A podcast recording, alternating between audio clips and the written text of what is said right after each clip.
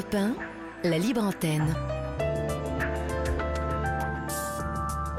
Olivier Delacroix.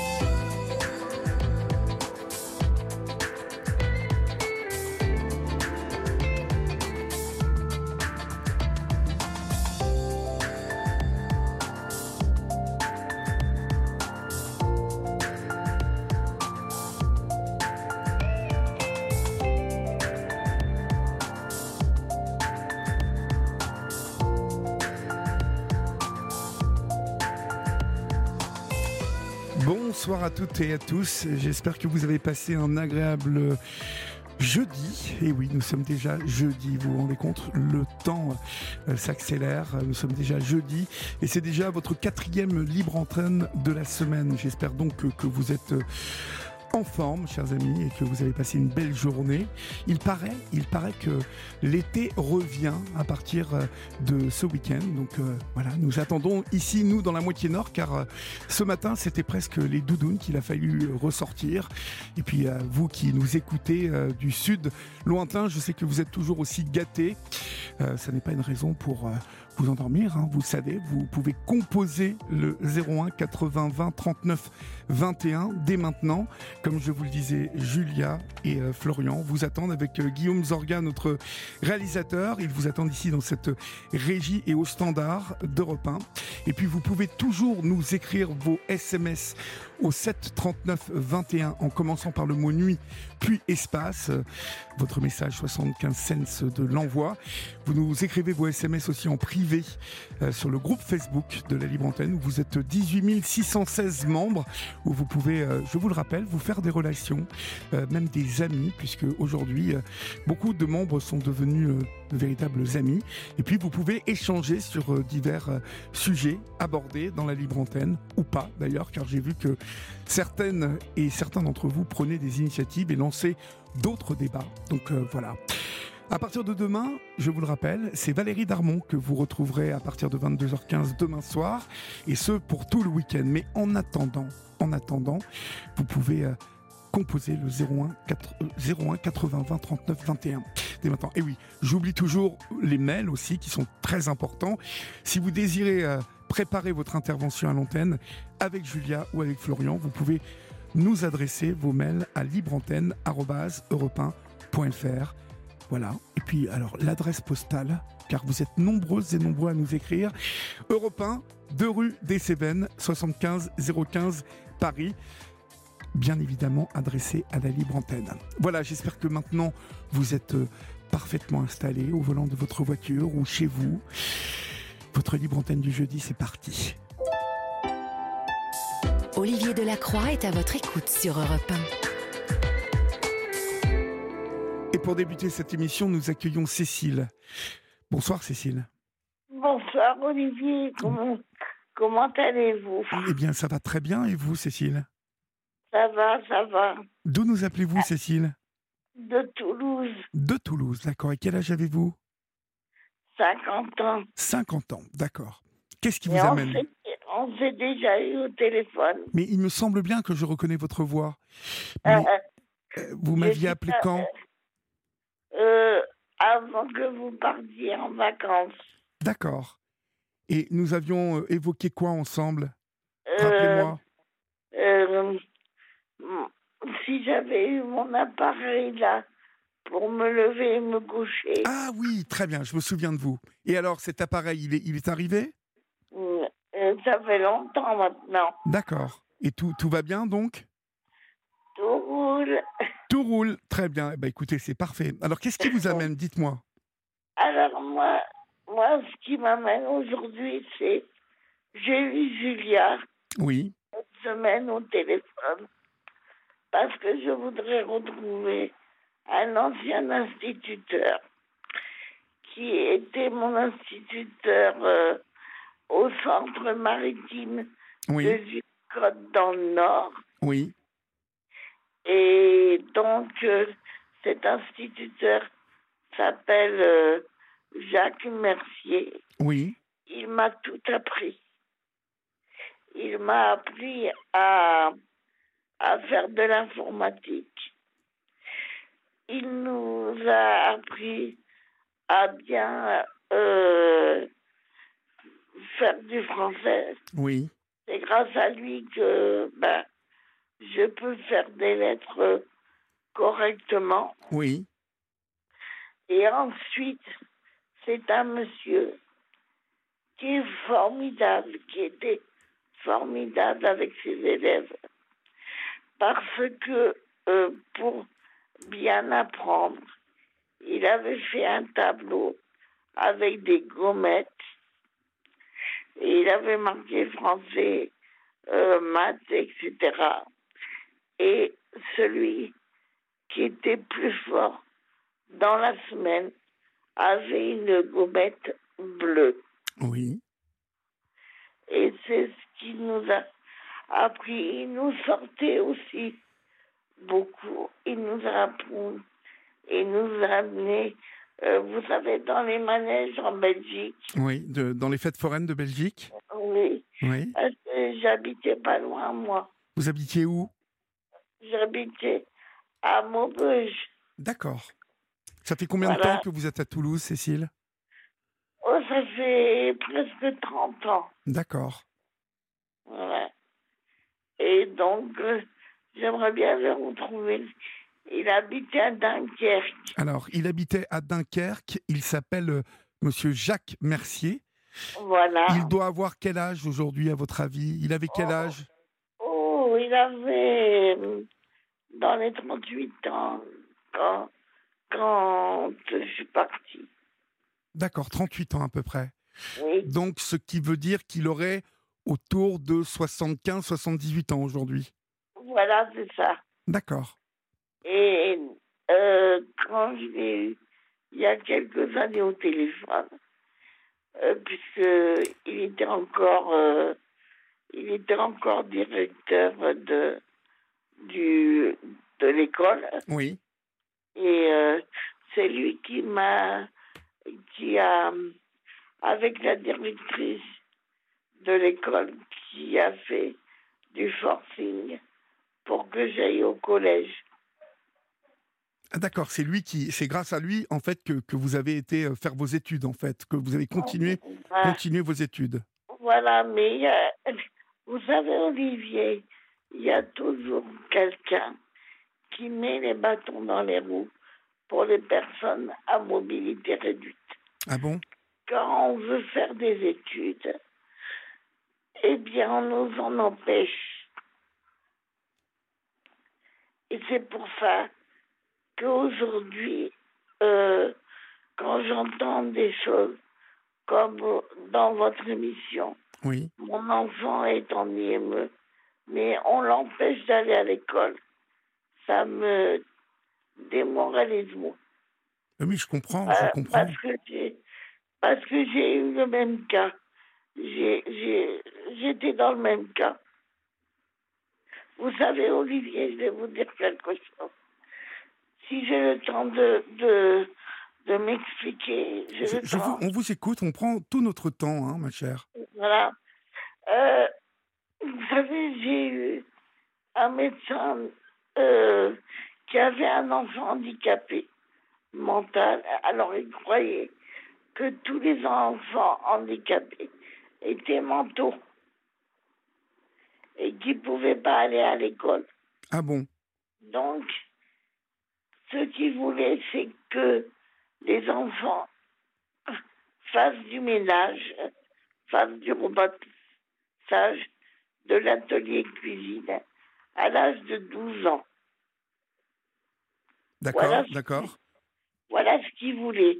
Et aujourd'hui, ce monsieur euh, travaille, il travaille pas, mais il aide à la MDPH. Et en plus, c'était un médecin. Et en plus, il est médecin. Il était médecin. D'accord. C'est un monsieur à la retraite. Et, et en fait, euh, lui, euh, ce monsieur, en fait, quelle, quelle fonction a-t-il à la MDPH aujourd'hui? Je ne sais pas, mais en tout cas, en tout cas, je plains les parents. Parce Eh oui, que bah oui. franchement, c'est, excusez-moi du terme, je vais être peut-être mal poli, mais dégueulasse. Oui, parce que en fait, lui a, a sans doute gâché l'avenir de bon nombre euh, d'enfants Voilà, et en plus, à cause de lui, il n'y a plus d'école. Il n'y a plus d'école, il n'y a plus d'institut. À cet IM-là. D'accord, mais et, et lui, il est atterri à la MDPH, vous me dites. Voilà, c'est ça. Bon, bah écoutez, ouais, la c'est pas. Et, et lui, là- là-bas dans le nord, en fait, hein, toujours. Voilà, il est dans le Nord. D'accord. Bon, bah écoutez, euh, Cécile, euh, vous, vous l'avez eu il y, a, il y quelques années, il y a combien de temps, euh, ce- cet instituteur? Oui. Oui, il y a bien une dizaine d'années. hein. Une dizaine d'années, d'accord. Et quelles quelles nouvelles vous avait-il donné Oh, je sais que à un moment donné, euh, il s'était mis dans l'alcool parce que il n'était pas bien dans sa dans sa vie. Euh, et sa sa première euh, sa première femme l'a laissé tomber. Ils ont divorcé. Ça, je le sais. Oui. Il s'est marié avec une, une Martiniquaise, je crois. Il a eu un, il a une, une petite fille Oui. et euh, il avait trois enfants, je crois, au départ. Et après, je ne sais pas ce qu'il est devenu. Mais ça, m'a- ça commence à m'inquiéter parce que euh, il, euh, il m'avait dit qu'il était- qu'il s'était mis dans l'alcool et qu'il avait arrêté. Bah, Écoutez, on va, on va essayer euh, euh, de, de- de voir euh, s'il nous appelle. Et bien évidemment, euh, s'il nous appelle, nous vous mettrons euh, en, en- en relation. Vous, vous restez avec moi, Cécile, on va marquer une petite pause et puis on revient tout de suite. D'accord? Merci Olivier, oui. La libre antenne d'Europe 1. Olivier Delacroix accompagne vos nuits. Il est 22h30, vous êtes euh, sur Europe 1 et si euh, vous désirez me parler, eh bien vous pouvez composer dès maintenant le 01 80 20 39 21, chers amis. N'hésitez pas, faites euh, ce numéro si, si vous avez une petite envie et vous verrez que cette petite envie se transformera en quelque chose de, que vous ne regretterez pas. Allez, allez-y, prenez votre téléphone et appelez-nous. Nous sommes avec euh, vous, Cécile. Donc, euh, eh bien, écoutez, euh, vous cherchez ce, euh, cet instituteur que vous avez eu euh, il y a maintenant une quarantaine d'années. hein. il s'appelle Jacques Mercier. Il est dans la région de Dunkerque. Euh, il faisait la classe au centre IME euh, de Zuidcout. Ça s'écrit Z-U-Y-D-C-O-O-T. C'est euh, pas loin de la Belgique. Euh, alors, si vous connaissez ce monsieur Jacques Mercier, euh, ou si vous nous entendez, monsieur Mercier, eh bien, n'hésitez pas à nous, à nous rappeler, ici au standard Europe 1, 01 80 20 39 21, et nous vous mettrons en rapport avec Cécile. On vous embrasse, Cécile. Merci beaucoup. Je, Je vous en prie. Et puis, passez une bonne nuit. Merci beaucoup. Au revoir, Cécile. Au revoir. Olivier Delacroix est à votre écoute sur Europe 1. Nous accueillons Ludovic maintenant sur Europe 1. Bonsoir, Ludovic. Bonsoir, vous allez bien? Ça va et vous? Je suis ravi d'être avec vous. Ah bah écoutez, oui, moi aussi. D'autant plus que nous nous disions avec Julia euh, et Florian tout à l'heure euh, que nous, nous, vous étiez, euh, vous, vous étiez euh, intervenu sur la libre antenne bien avant d'être devenu euh, presque ce personnage public euh, que vous êtes aujourd'hui, puisque je, je crois que quelques semaines après votre intervention sur la libre antenne, je vous ai vu chez Pascal Pro sur CNews. Oui, oui, oui, exactement. C'est un très alors- très bon moment. Et puis alors depuis, c'est la gloire. hein. On vous a vu partout. Vous êtes incroyable. Je ne sais pas si c'est la gloire, mais la gloire, c'est de jeter à la poubelle. Oui, déjà, déjà. C'est surtout ça. Alors, tout, tout l'été, je crois que vous avez été avec euh, Bérénice Bourgueil, hein, euh, qui vous a Oui. accompagné tout l'été. Euh, vous étiez dans l'émission de Bérénice. Rappelez-moi, parce que moi, j'étais loin. Qu'est-ce qui, qu'est-ce qui se passait dans l'émission de Bérénice avec vous? Ben, en fait, moi, je suis en train de faire Paris-Marseille à pied pour ramasser les déchets et pour sensibiliser les gens à jeter à la poubelle. Donc 800 km, nous sommes Oui. partis le 1er août de Notre-Dame de Paris au point zéro. Nous prenons la Nationale 7, ancienne Nationale 7 et nouvelle aussi Nationale 7. Et pour le coup, je peux vous dire, à l'heure actuelle, ça fait, nous sommes à la moitié du défi maintenant et nous sommes à plus de 5 tonnes ramassées, déclarées euh, au niveau des déchets. Euh, c'est juste impressionnant. Nous avons ramassé plus de 8000 canettes depuis le 1er août. Oui. Nous avons ramassé plus de 5000, euh, même, même 6000, hein, 6000 bouteilles en plastique. Euh, et puis une sur deux, il y avait du pipi dedans. Pardon Oh. pour dire ça, mais Mais comment ça se fait, ça Ben, c'est, c'est- je- même nous, on comprend pas. Même nous, nous sommes quatre à faire le périple. Euh, sans eux, d'ailleurs, je, le, le périple ne serait, il n'y aurait pas de Paris-Marseille. hein. Oui. Et euh, nous sommes tous choqués par ce qu'on voit euh, dans les fossés, en fait, parce qu'on ramasse en fait ce qu'il y a sur les bords de route. Et euh, je dirais que les fossés, c'est la face cachée de la terre, en fait. Oui. C'est, c'est- c'est impressionnant, vraiment, hein, vraiment. Et euh, donc on est là pour sensibiliser, on n'est pas là pour nettoyer parce que c'est pas 50 kilos qui va qui va changer les choses, mais le plus important c'est de sensibiliser et de jeter la poubelle et qu'on prenne cette habitude. Arrêtons la dégueulasse attitude et adoptons la propreté attitude. C'est ça que c'est ça c'est ça le message. Oui, ouais, vous avez raison. Et euh, euh, globalement, euh, comment, jugez-vous les Français par rapport à cette problématique euh, d'être propre, en fait? Et quand je dis propre, euh, ce sont d'abord les, premiers gestes quand on est dehors, euh, les mégots, jeter les, déchets comme les canettes ou les bouteilles en plastique, les sacs en plastique. Est-ce que vous avez remarqué un véritable changement depuis quelque temps, Ludovic, où finalement les gens continuent à- à- se comporter de la même manière? Alors, ce qui change, c'est que euh, on, vient nous voir, que ce soit moi ou que ce soit mes acolytes, mon équipe, et euh, on nous remercie déjà pour, pour faire ce qu'on fait. Mais par contre, on parle de déchets. Donc le, sujet déchets revient de plus en plus, et, euh, le, et ça, commence à être une priorité pour les citoyens en général, parce que là, on traverse la France. Et ça, c'est hyper important, parce que ça ne l'était pas auparavant. Et, et je remercie toutes les personnes qui viennent nous voir pour nous dire merci. Et euh, il y en a aussi qui changent leur comportement, euh, qui nous disent Ah ben, je jetais par terre. Et grâce à ce que tu fais, grâce à tes vidéos, on jette à la poubelle. Et ça, c'est hyper important pour nous. Oh oui, bien sûr, bien sûr. Et euh, C'est pour ça qu'on se bat. oui. Vous êtes parti à combien, là, m'avez-vous dit? On est parti à quatre. Alors, si je peux parler un petit peu de mon équipe, Bien il y a. Tony. Il y a Tony qui est là, qui gère le, le- qui gère la, la, la- la conduite du camping-car parce qu'on a une logistique avec le, camping-car et une remorque. Oui. Et euh, du coup, il gère la cuisine, il gère les machines à laver. Et puis, juste une petite parenthèse, il a eu une fois, on a fait des, on a fait des spaghettis, on a fait des spaghettis, et euh, pour le coup, on en avait trop fait, donc du coup, on en a mangé le lendemain. Oui. Mais il s'avère qu'il a coupé les spaghettis. J'ai dit, mon Dieu, pourquoi t'as coupé les spaghettis? Voilà, c'est une petite anecdote qui est restée. Et voilà, Et, je voulais, je voulais juste le dire. et donc, du coup, vous les avez mangés au final, ces spaghettis ou euh, Oui? Oui, c'est devenu, c'est devenu du vermicelle au final. Bon, très bien, très bien.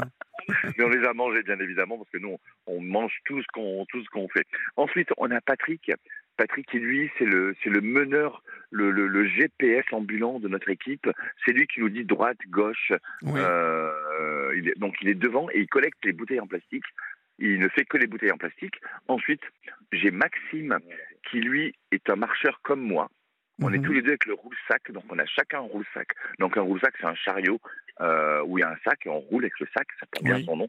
Euh, voilà, donc euh, du coup on est quatre, on est quatre euh, dans l'équipe euh, sur le terrain, plus des personnes qui travaillent dans l'ombre. Il y a trois personnes qui travaillent dans l'ombre. Il y a Eric qui est qui est secrétaire de l'association et qui qui fait énormément de choses pour l'association. On a Jean-Marc Bouillon qui lui euh, est, un, une- est mon vice-président aussi, qui prend toutes les tous les rendez-vous avec les maires, les, les adjoints, avec les campings, etc. C'est un boulot monstre. Ça fait un an qu'on prépare le qu'on prépare le projet. Et, et Et comment- on a on a aussi pardon. Catherine qui est là, qui est la, trésorière de l'association et qui gère aussi euh, tous les, les, les dons qu'on peut avoir parce qu'on peut nous soutenir sur euh, ludovicobjectifplanetepropre.org. Il y a, il y a, un, il y a un, petit, un petit onglet qui est soutenez-nous et du coup c'est hyper important parce que euh, vous savez que les campings, nous on dort dans les campings et pour le coup c'est, ça coûte aussi donc on a besoin du Eh soutien oui, de, oui. de- de tout le monde. Est-ce que, est-ce que Voilà. vous êtes, euh, vous êtes financé un petit peu dans cette opération ou vous faites ça tout seul? Alors, on est financé, oui. On a le, on a, en fait, moi j'ai dû créer une association qui s'appelle Ludovic Objectif Planète Propre. Et on a la région Île-de-France qui participe au projet. C'est un projet participatif, ils appellent ça. Ensuite, donc c'est un apport financier. Ensuite, on a euh, Citéo aussi, qui, où il y a un, un, apport financier aussi. On a donc vous, Europe 1, qui nous donne de la visibilité. Je vous remercierai jamais assez. Euh, on a Zeloup qui est, qui est aussi là et qui participe euh, à ce projet-là, euh, que ce soit euh, mentalement ou physiquement parce qu'il est avec moi aussi là toute la semaine pour pouvoir marcher. on a on a aussi Citéo. Je, crois que j'ai parlé de Citéo déjà. On, pardon? Parce que j'ai mes acolytes qui sont à côté de moi qui On a aussi mon mégot là où il faut. Euh, donc ça, c'est le geste pour pouvoir jeter son mégot dans un cendrier ou dans une poubelle. On a la ville de Paris qui finance le, euh, le matériel euh, en général, parce que les roussacs, il faut savoir que ça coûte aussi. Ils nous ont aussi offert les pinces, ils nous ont offert les sacs. Il y a plus de 1600 sacs. On a à tout cartouche, à tout cartouche qui lui nous a qui nous a imprimé tous les dossiers possibles et inimaginables avec des cartouches recyclées. On a euh, Geste Propre, euh, dont je suis ambassadeur. Nous avons Valoris, qui est aussi euh, un organisme qui est en Bretagne. C'est un organisme public qui lui finance les, les, les, les, vêtements. On a Lola Curier, qui s'occupe du site internet. On a 360 degrés qui s'occupe de la, de, la, de la communication. Voilà, donc on en a, on en a. J'espère que j'ai oublié personne. Et Biforge, voilà, Biforge, voilà, et toutes les personnes qui, qui font des dons, c'est hyper important. C'est grâce à eux aussi qu'on arrive à avancer dans ce projet parce que c'est le, le déchet, le déchet, en fait, on est des producteurs de déchets et il faut pouvoir euh, le, le, le, le, enfin, le, le, le, il faut arrêter de le jeter par terre, en fait. voilà. Il faut le mettre dans une poubelle, c'est le plus important. Voilà. Et, alors, au niveau des sponsors et au niveau des. Vous m'avez dit avoir récolté combien de tonnes de, de, de déchets? 5 euh, tonnes. Nous sommes à 5 tonnes, donc je pense que demain, nous allons arriver aux 5 tonnes 100, 5 tonnes 200 peut-être. Et quelle, quelle, est la majorité de, quels sont les produits majoritaires dans, ce que vous ramassez? Aujourd'hui, j'ai sorti une vidéo que j'ai un peu, que j'ai publiée un peu partout. Donc, nous avons un top déchet. Donc, euh, le cinquième déchet. Donc, je pars de la fin et je vais aller au premier.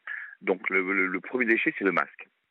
Les masques, d'accord. Ouais, et c'est affreux les masques parce que là on en voit, on en voit qui sont détériorés, c'est affolant parce que ça part dans le sol et après il y a, y a les produits chimiques, etc. Oui. Euh, et pour le coup c'est euh, c'est compliqué.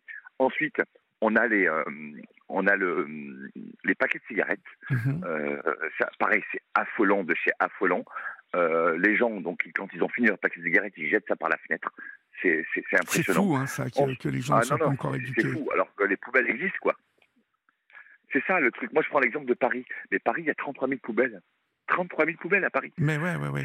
Vous avais déjà vu parler des poubelles à Paris en plus, et euh, c'était très clair. Et, et même, j'adore votre manière de d'aborder le truc parce que vous êtes toujours là. Et hop, c'est facile, vous regardez, vous voyez.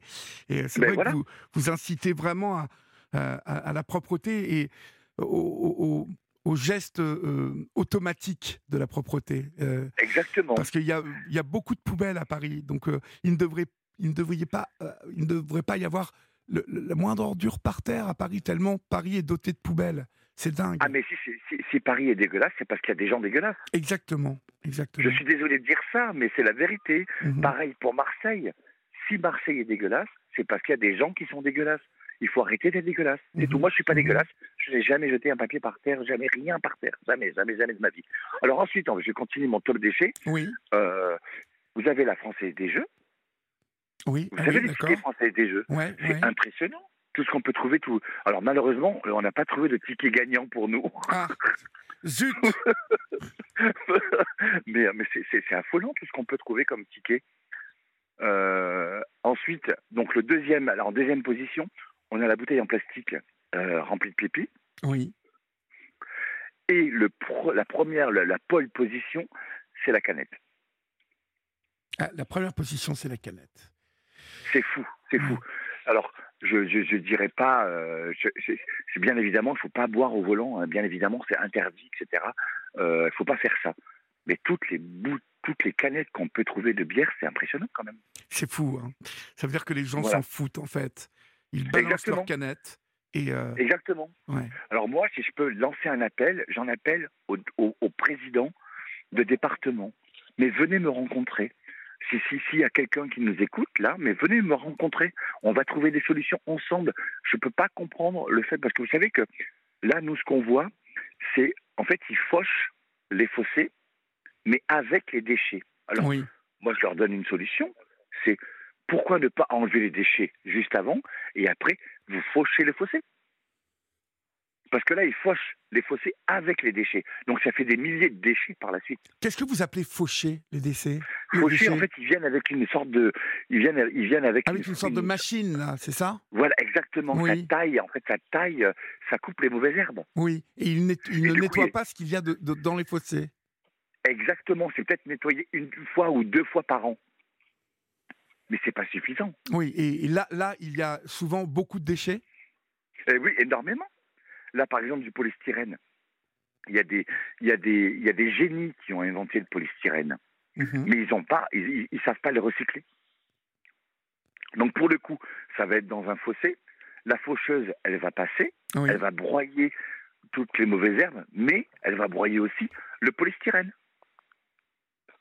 plus la bouteille en plastique, plus la canette, plus le paquet de cigarettes, etc., etc. Et ça, ça fait. Alors nous, on ramasse les déchets là sur les, dans les fossés, mais en fait, au lieu de ramasser, par exemple, je prends l'exemple d'un plastique. Le plastique, il va être broyé. Oui. Donc, il va être broyé en 1000 morceaux. Donc, au lieu de ramasser un plastique, on va en ramasser 1000. C'est fou quand même. Ah oui, d'accord. Je comprends. Voilà. Donc, j'en appelle au département, parce que c'est le département qui s'en occupe. Donc, pour le coup, venez me voir et on va trouver des solutions ensemble. Elle est très simple, la solution. hein. C'est de ramasser les déchets avant. De ramasser les déchets avant. Oui. oui. Tout simplement. Voilà. Et euh, vous arrivez à Marseille quand, en fait? Alors, on arrive le 24 septembre. Oui. le 24 septembre. Alors bientôt, je pourrai vous dévoiler le trajet. Pour le moment, je peux pas trop, je peux pas trop le dévoiler, mais bientôt, je pourrai le dévoiler. Et il y aura ma maman qui sera à l'arrivée. J'ai trop hâte de la rencontrer. Ça fait un an qu'on ne s'est pas vu. Un an que vous ne vous êtes pas vu. Oui. Non, non, ouais. Mais ça fait combien de temps que, que, que vous êtes parti, Ludovic? Euh, on est parti le 1er août. Le 1er août. Et pourquoi vous ne vous êtes pas vu avec votre maman depuis un an? Alors, euh, physiquement, on s'est pas vu depuis un an. Moi, sinon, on s'appelle tout. Ma maman, elle a 80 ans et elle a Snapchat, donc on s'appelle sur Snapchat. Vous vous marrez tout le temps, quoi. Vous êtes drôle. oui, Vous êtes tout le temps en train de rire. Oui, bah, c'est tellement. La vie est tellement importante euh, et euh, j'ai pas envie de la rater. Mhm. J'ai Mhm. pas envie de la rater et euh, et euh, je veux tellement que ma maman soit fière de moi. Et puis puis je pense que ce moment-là, quand on va se serrer dans les bras, ça va être juste incroyable. Ah ben oui, j'espère bien. J'espère bien.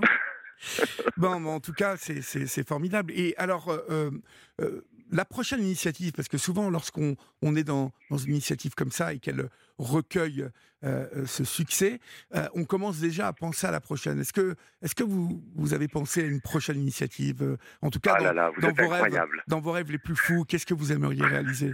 Vous êtes, vous êtes incroyable. Nous sommes déjà en train de préparer le prochain défi, même si celui-ci n'est pas encore terminé. On est déjà en train de préparer le prochain. En fait, on va faire, euh, on va faire 4000 kilomètres dans les mêmes conditions. Oui. Donc, avec un roule-sac, pendant un an, on va ramasser les déchets. Donc ça, ça sera le Tour de France. Mais un vrai, hein. un vrai Tour de Pas un France. faux Tour de France comme on nous présente euh, Ouais. au mois de juillet. Comme, comme vous faites maintenant, là, exactement. Exactement dans les mêmes conditions. Il y aura peut-être un peu plus de personnes Oui. parce que ça va être une autre logistique, ça sera différent. Euh, parce que là, justement, ce qu'on est en train de faire maintenant, le Paris-Marseille, ça nous donne des chiffres, ça nous donne des statistiques. On va se servir de ces stats Oui. pour pouvoir faire le Tour de France. Et je peux vous garantir, parce que là, on n'est que quatre personnes. Donc, quand on arrive dans les campings et tout, il faut monter les tentes, il faut faire la vaisselle, il faut faire la cuisine, Oui. il faut, faut laver le linge, etc. Mais là, je peux vous garantir qu'on est crevé, on est fatigué. Donc, on- quand on arrive, qu'on a fait la marche pendant, quand on a marché pendant 26 km, Oui. je peux vous garantir qu'on n'a pas envie de faire la vaisselle. Donc, automatiquement, je vais devoir trouver les moyens d'avoir une logistique. Donc, euh, des personnes qui vont gérer justement notre arrivée au camping, etc., etc. Donc, euh, voilà, ça, ça va être une grosse, grosse, grosse organisation et je peux vous garantir que on va encore, on va, on va, on va tripler les chiffres et on va sensibiliser, mais alors euh, le monde entier. Enfin, on va essayer en tout cas. C'est formidable. Et euh, euh, vous avez envie de, de, de, partir à beaucoup plus que vous n'êtes là? Parce que vous êtes quoi? Vous êtes une, une, dizaine, une quinzaine là? Non, là, là on est quatre. On est quatre. Ah, vous êtes plus quatre? les personnes qui travaillent. Ah, on n'est que quatre? Oui, Ouais, tout à fait. ouais. Et vous avez Alors, pris, on nous rejoint vous sur avez la pris- route des fois, mais euh, vous avez pris ça sur vos temps de vacances, je suppose? Exactement. Donc j'ai cumulé mes vacances pendant un an.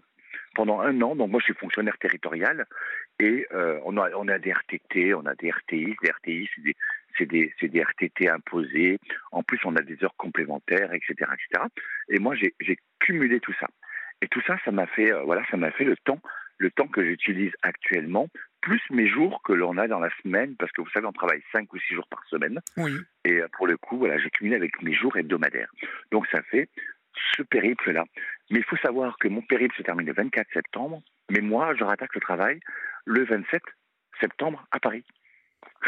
Ah oui, d'accord, vous, vous réattaquez, mon pauvre. Ouais, ouais. Exactement, mais, mais je serais ravi d'attaquer, de voir mes collègues et tout. Là, justement, avec, pour mes collègues, je vais faire une vidéo demain, parce que demain, on sera sur, euh, on sera sur Lyon, donc ça va être encore une arrivée incroyable. Oui. qu'on a attendu, etc. Avec une association, on va partager énormément et on prend énormément de, de- de- énormément de, d'énergie avec euh, avec les locaux et tout. C'est juste c'est juste incroyable ce qu'on est en train de vivre. Et je ferai une vidéo pour mes collègues demain parce qu'ils me manquent aussi beaucoup. Et du coup, je ferai une vidéo pour eux parce que euh, on sera sur Lyon et euh, il y en a beaucoup aussi qui m'ont dit ah mais t'es pas capable et tout. Ben, je vais leur montrer que je suis je suis autre chose que ce qu'ils pensent. Ah, si, oui, exactement. Pour- pourquoi, pourquoi vous dites, vous, vous- ils vous disent que vous n'êtes pas capable? Ah parce que c'est C'est pour Ah, rigoler. oui, je pense que c'est pour rigoler, mais après, euh, voilà, c'est aussi me mettre face à moi-même. Et puis, euh, et puis, euh, c'est vrai que je suis ambitieux et pour le coup, euh, mais je, je suis toujours arrivé à, à ce que j'ai, euh, ce que j'ai, euh, ce que j'ai- ce que j'avais envie de faire. Oui, J'ai, voulu être clown. J'ai fait l'école du cirque, donc c'est génial. oui, oui. Je sais jongler, je sais, euh, voilà, je, je sais prendre la vie du bon côté. Ça, c'est, hyper, c'est du talent de prendre la vie du bon côté. Exactement, exactement, vous avez raison. C'est exactement ça. Et, euh, et euh, vous, vous êtes quelqu'un, j'entends, qui, euh, qui, est, qui est très gai, qui... vous êtes heureux, là, hein, sur la route. C'est votre vie, hein, ça, aussi. Ah oui, oui, oui, moi je suis. Quand je ramasse un déchet, écoutez-moi bien, quand je ramasse un déchet que je le mets à la poubelle, mais alors, excusez-moi, c'est addictif. C'est addictif, ouais. ouais, ouais. Ah, c'est En fou, plus, ça. on ramasse des vieux déchets. On ramasse des déchets qui ont été, qui ont été mis là depuis des décennies. Oui, Limite, là, là c'est. Moi, j'ai un rêve dans ma... que je ne verrai jamais, mais c'est qu'on arrive à un moment donné à un point zéro où il n'y aura plus de déchets par terre. mhm. Et à ce moment-là, on aura gagné. Je ne le verrai pas de mon vivant, ça c'est sûr et certain. Par contre, les, généra- les gé- les générations à venir le verront. Je le souhaite. On va tout faire pour ça. Je vais laisser, de mon vivant, je vais laisser tout ce qu'il faut pour que justement ce soit, euh, pour qu'on ait une planète propre par l'avenir et qu'il n'y ait plus de déchets partout. C'est magnifique. Très bien, très bien. Bah, écoutez, Merci à vous. en tout cas, me- merci euh, mille fois à vous. Et puis, euh, bon, bon voyage, hein, bonne continuation, parce que ça n'est pas encore euh, tout à fait fini. Et puis, bah, quand, vous, quand vous serez à Marseille, vous nous redonnerez un petit coup de fil hein, pour nous dire comment, comment ça se passe. D'accord? Avec grand plaisir. Merci à vous en tout cas. on vous, on vous- de toute façon, on va prendre de vos nouvelles toutes les semaines, me dit Florian. Donc, euh, c'est Ben, bien. c'est parfait. Hein? C'est Voilà. génial. Bon, on vous embrasse bien fort, Ludovic, vous et vos, amis. Au revoir. Merci. Et au bravo. revoir. Au revoir. Merci. On accueille Mirabella sur Europe 1. Bonsoir, euh, Bonsoir, euh, Olivier. Mirabella. Comment allez-vous? Oui, ça va très bien. Vous êtes parti en vacances. euh, Ah oui Bah, du coup, ben, j'ai pas pu vous rappeler, voilà. D'accord. Mais, euh, Mais bon, je vous avais appelé euh, plusieurs mois avant. d'accord. Alors, ra- rappelez-moi ce que nous nous étions racontés. Ah ben, je veux dire, comme je suis passée en dernière. Là, là, par contre, je suis passée en début. Oui, Je suis passée en dernier vers euh, une demi-heure avant. euh, je veux dire, euh, avant une heure du matin. d'accord. J'ai pas pu tout, tout, tout raconter. D'accord, c'était la, dernière, c'était la dernière émission. Oui, c'était la dernière émission et je suis passée vers à peu près euh, une demi-heure, une demi-heure avant une heure du matin. D'accord. Alors, bah, on va reprendre cette discussion, Mirabella. Vous avez bien fait de rappeler. Oui, alors moi je voulais, j'avais parlé à l'époque euh, des difficultés à vivre euh, bah, toute seule Mhm. et euh, je vis euh, dans, ces- dans, dans, dans des quartiers défavorisés et ça fait un moment que je vis dans des quartiers défavorisés que j'aime pas trop et j'ai pas trop les moyens d'aller habiter ailleurs. Pas facile de trouver un logement. Et, je vais dire, quand on est, je vais dire, j'ai une petite retraite malheureusement et je ne peux pas aller dans le privé parce que c'est très cher. Alors du coup, ben, je suis voilà, dans des logements, je vais dire, pas très cher, hein, dire, euh, dans, les logements sociaux, hein, comme on mhm. dit. Dans, dans quelle euh, région êtes-vous? Je suis dans le 95, Val d'Oise. D'accord, Val d'Oise. Et, le Val d'Oise, euh, il y a des, c'est grand, hein, le Val d'Oise, il y a des très très belles villes. Oui. Et par contre, moi, je suis pas dans une belle ville. c'est, c'est, je vais dire, c'est mal fréquenté et je subis souvent, ben, je vais dire, des, des soucis quoi, par des des soucis par rapport euh, à l'environnement, à l'entourage. Alors que se passe-t-il? Que se passe-t-il exactement en fait? Que, que, vous arrive-t-il? Bah, Qu'est-ce qui se passe? Bah, Il y a beaucoup de nuisances, beaucoup, beaucoup de nuisances. Bah, il y a toutes sortes de nuisances. Hein. de quel type? Bah, Des nuisances sonores euh, à l'extérieur, beaucoup de voitures, beaucoup de, euh, de motos de, qui circulent là où j'habite. Oui. 24 heures sur 24. Et euh, il y a beaucoup aussi de, de jeunes aussi euh, qui posent problème aussi euh, là où j'habite. Alors, des jeunes, quoi, des bandes? C'est ouais, ça peut être des bandes, ça peut être aussi des jeunes qui habitent là où j'habite, mais ça peut être aussi, comme c'est ouvert, il n'y a pas de caméra, c'est une euh, cité qui est ouverte. Euh, n'importe qui peut rentrer, n'importe qui peut sortir. Il n'y a aucune caméra nulle part. Euh, voilà. Et donc, c'est la première fois que je vois ça. Ça, crée quel type de, de, situation? Donc, il y, a, y, a, y, a, des trafics? Que, que se passe-t-il exactement? Oui, il y, a, y, a, du trafic. Mais pas forcément à l'intérieur de, de, de, là où j'habite, mais bon, à l'extérieur. Mais ça peut arriver qu'à l'intérieur, il y a du trafic. ça peut arriver comme partout, euh, dans toutes les grandes euh, villes comme ça, il y a du trafic euh, de drogue. Oui. Et donc, c'est quoi Il y en a aussi dans ma cage d'escalier. Oui, j'allais vous demander si à votre porte il y en avait. Donc oui. Oui, oui, il y en a aussi dans ma cage d'escalier parce que je, je retrouve, ben, je vais dire, des mégots partout. je retrouve et même l'odeur. L'odeur, elle est particulière. L'odeur du hashish, c'est ça? Oui, oui, oui, l'odeur du hashish, oui. Ça sent très très fort. D'accord. Et il y a des jeunes qui viennent fumer euh, jusqu'à 4 h 5 heures du matin et il y a beaucoup de bruit et voilà. Et euh, je leur fais de temps en temps des réflexions, ils ne sont pas contents, alors du coup, euh, les autres n'osent pas, mais moi je leur dis, vous n'avez rien à faire dans la cage d'escalier. Ben, je veux dire, ben, j'ai subi un genre de harcèlement.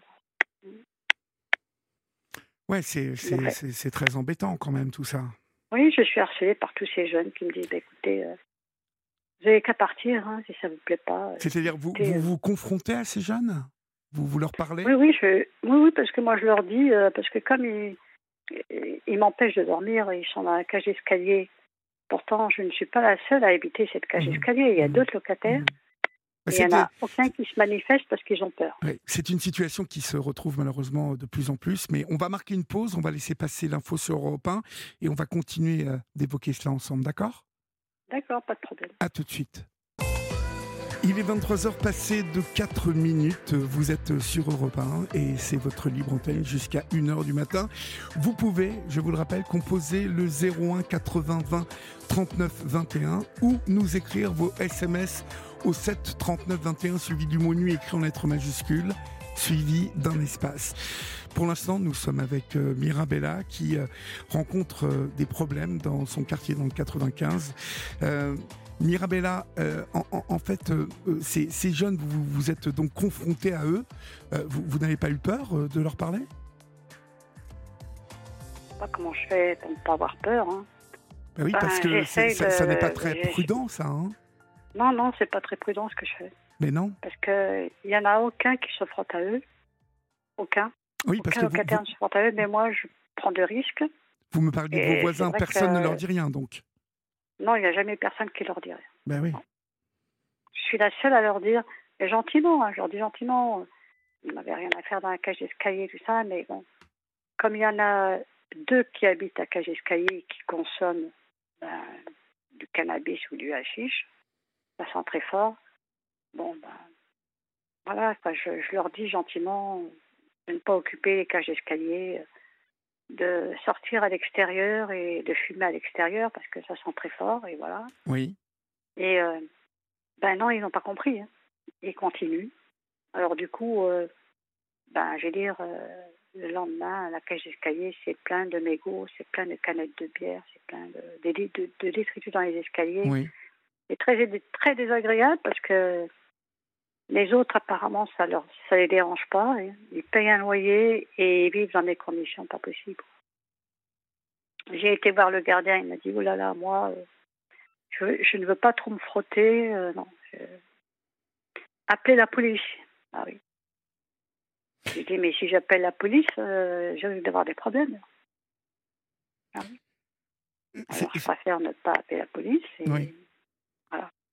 Alors, du coup, ben, j'essaie de trouver des solutions. quoi.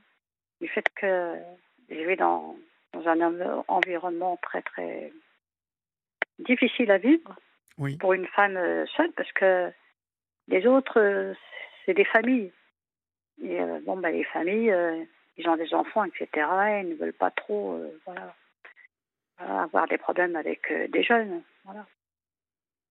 Et voilà, les- moi je suis. Il y a, il y a d'autres personnes qui vivent seules, mais euh, ils disent rien, ils préfèrent ne rien dire. Mais il faut que vous fassiez attention à ne pas trop vous exposer. hein. Euh, Encore une fois, je vous le répète. parce que- j'évite parce que ça risque de dégénérer après. Ah, mais c'est très dangereux ce que vous faites. c'est dangereux que- parce que Parce qu'à un moment, vous ne Euh. savez pas à qui vous vous adressez. En plus, Oui. souvent, lorsqu'il y a des trafics, je vous explique, euh, ce ne sont pas obligatoirement des jeunes qui habitent la cité qui tiennent ces trafics, mais euh, les réseaux sont organisés comme des, de véritables entreprises. Et bien évidemment, oui. ils embauchent euh, des, des mômes qui viennent d'autres euh, d'autres quartiers, d'autres cités, pour pas que, Mhm. euh, si vous voulez, il y ait euh, euh, une, une connivence ou une amitié ou des passe-droits pour certains habitants de la part bah, de mômes de la cité.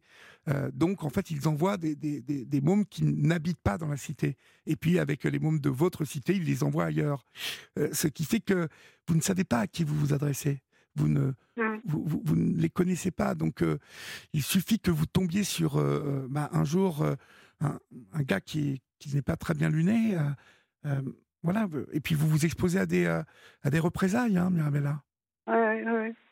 Mais justement, bon, ces jeunes-là, bon, bah, c'est des, c'est pas des gros bonnets, hein. Je veux dire, ils ont affaire à un réseau, comme vous dites. Moi, je les connais pas, mais euh, c'est vrai que moi, je les vois de temps en temps, discrètement, je les vois faire des transactions, la plupart du temps très tard. Ben oui. Ils viennent avec des voitures, etc. Ils font des transactions, hein, ils, vendent. Et ce sont des, des, des jeunes, hein, dire, qui font un petit peu de business, quoi, pour Ben, un petit peu gagner un beaucoup petit peu même. d'argent. Hein? Mais ils habitent là où j'habite. Hein. euh. Mais euh, comme euh, je veux dire, ils ont des parents, etc. euh, ils, ne- ils font attention de pas d'éviter de, je veux dire, de me faire du mal parce que je suis locataire aussi et ils risquent d'avoir des problèmes avec le bailleur. Oui. Mais bon. Euh, s'ils Jusqu'au jour où, hein. Jusqu'au jour où? Jusqu'au jour où? Bah, ou euh, Ah ils où, vont tout de où- même où pas, il va euh, se- dire. euh, Ben, vous ne savez pas, vous ne savez pas. Non, mais je suis très très prudente. Ils vont tout de même pas venir euh, m'agresser ou quoi que ce soit. Non, non. Ça, c'est ce que vous croyez, ma chère. C'est ce que vous Oui, croyez. C'est ce que je crois, parce que je me dis, bon, j'aurais fait des réflexions une ou deux fois. Ça va, ils l'ont bien pris. Euh, ils reviennent de temps en temps, mais maintenant, euh, ils sont plus à l'extérieur. Mais je fais attention à moi. Je fais attention à moi. Et je cherche euh, à déménager, justement, parce que, comme vous dites, on ne sait jamais. Ben oui. On ne sait jamais parce que, vous savez, la vengeance, euh, je veux dire, euh, ça peut se faire euh, six mois après, un an après, deux ans après, on ne sait pas. Exactement. Ils peuvent, je veux dire, me nuire d'une façon ou d'une autre. Mais oui, oui, c'est ça que, que, je vous explique. Et, et le problème, c'est que voilà, c'est il, faut, il faut désormais que vous vous adressiez plus finalement aux autorités. Pour, dans ces cas-là, vous savez, hein, il faut malheureusement, hein, il faut vous en remettre aux autorités et, les dénoncer aux autorités. Vous n'avez pas le choix.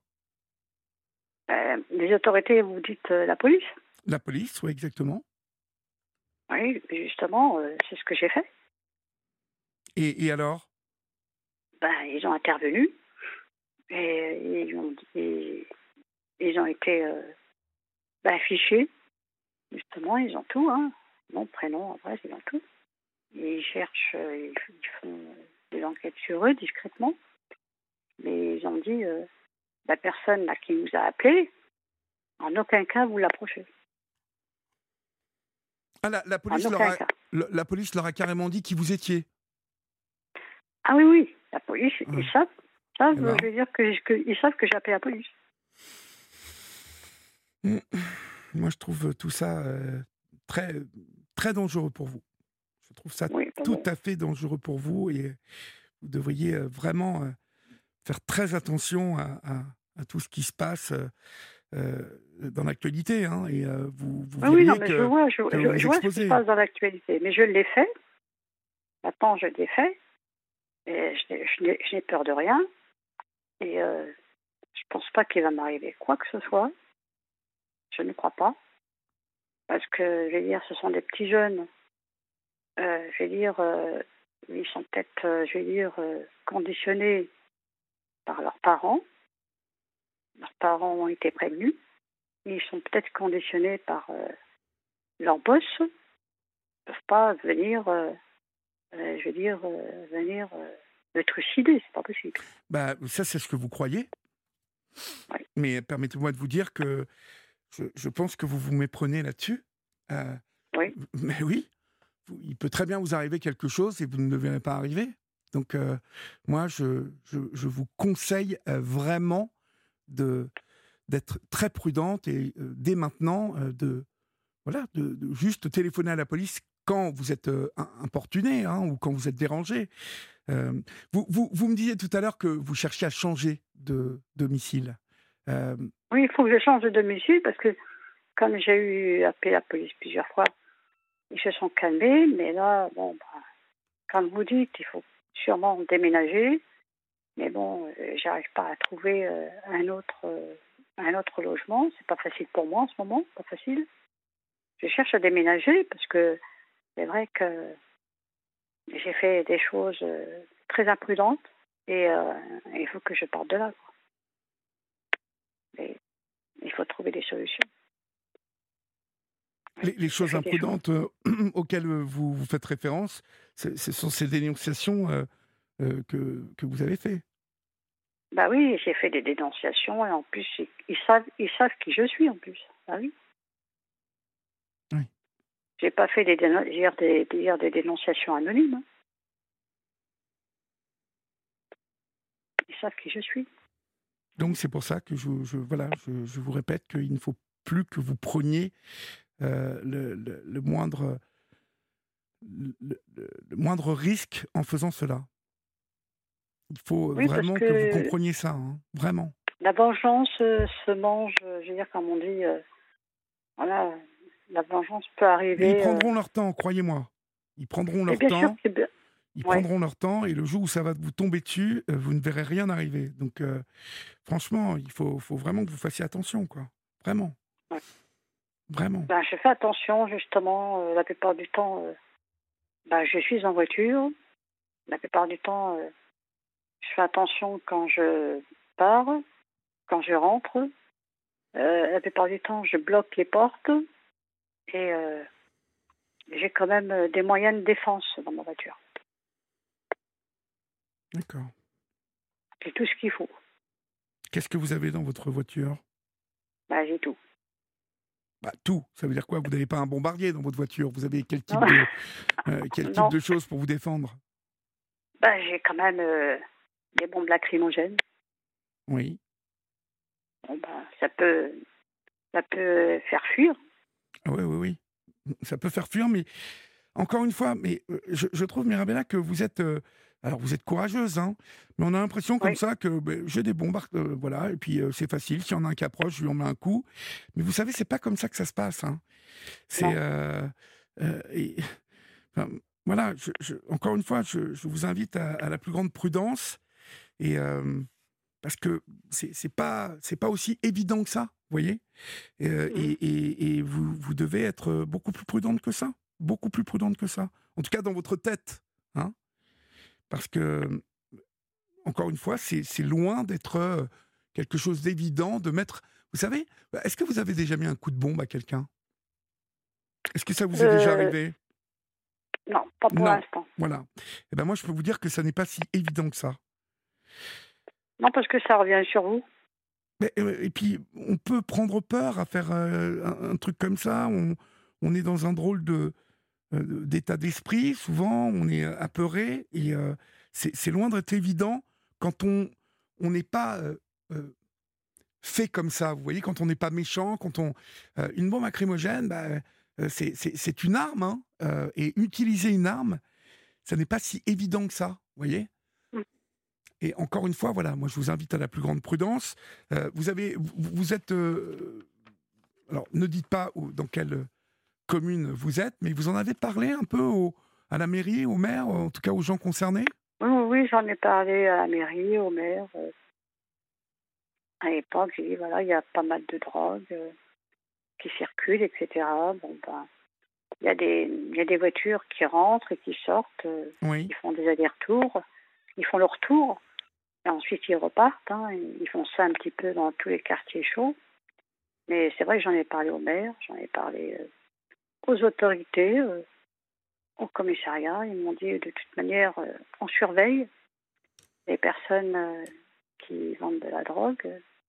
bon voilà. Et c'est tout. Maintenant, maintenant, eux, je vais dire, eux, ils, ne peuvent pas être derrière moi hein, s'il m'arrive quoi que ce soit. Ah eh bien, parce que quand ça vous arrivera, euh, malheureusement, euh, il n'y aura personne. Parce que. Non, on pas là les policiers. Mais voilà, et puis, et puis parce que euh, les professionnels dans ce type de, de choses, vous savez, qui sont les professionnels hein, des agressions Ça n'est pas vous, ce sont ce type de, d'individus qui, qui malheureusement sont beaucoup plus coutumiers des faits de violence. Donc voilà, je, je, vous invite à la plus grande prudence, hein, Mirabella. Et promettez-moi bah, que. Pas, il ne faut, il faut pas faire de dénonciation. Alors. Si, vous. Il y, a des services qui sont faits pour ça. Vous appelez la police. Euh, euh, vous appelez la police, ils sont faits pour ça. Euh, vous dites qu'il y a des trafics. Quand, quand, vous, quand vous, vous, remarquez des trafics devant chez vous, ils sont dénonciables. Faites-le. Faites-le, mais au téléphone et prudemment. prudemment, mais il ne faut pas se montrer, quoi. Ah ben non, faut pas se montrer, bien Bah oui. Ah pas se montrer, pas se manifester pour que vous ne deveniez pas euh, euh, la cible de ces gens-là euh, au bout d'un moment. Mm. Hein? Ok, pas de problème. Bon, je vous souhaite. je, vais, je, je, je, vais être prudente. Oui. Pour l'instant, ben, je n'ai fait aucune dénonciation. Et d'ailleurs, il y a une autre façon de dénoncer. On peut, on peut dénoncer sur Internet. Bon, mais en tout cas, voilà, avec prudence, et soit par Internet ou soit par téléphone, d'accord? Mais moi, je voulais lancer un appel pour déménager. Je ne sais pas s'il y a des auditeurs qui sont intéressés. J'aimerais, euh, bah, à mon âge, je suis retraitée. Euh, je recherche une cohabitation, une euh, colocation avec quelqu'un. Où? Dans quelle, dans quelle région? Dites-moi. partout, hein, 95, 78, 92, dans tous les départements. D'accord. Bah, écoutez... Paris, euh, pour, euh, pour quitter, euh, je vais dire, cet endroit, je vais dire, qui me fatigue. Mmh ben, l'appel est lancé, ma chère, et nous ne manquerons pas de vous appeler si il y a des appels pour vous. D'accord? Ben, Merci pour. je vous en prie. Pour, pour, pour vos conseils d'être prudente, etc. Vous avez bien raison. Et je ferai attention à moi. Très bien. Bonsoir, Mirabella. Merci, au revoir. Au revoir. Olivier Delacroix est à votre écoute sur Europe 1. 23h20 sur Europe 1 et euh, comme c'est la rentrée sur Europe 1, nouvel horaire, nouveau rendez-vous Europe 1 Sport, le studio des légendes présenté par Jacques Vendroux. C'est votre grand rendez-vous sport et c'est désormais du vendredi au dimanche de 20h à 21h sur Europe 1.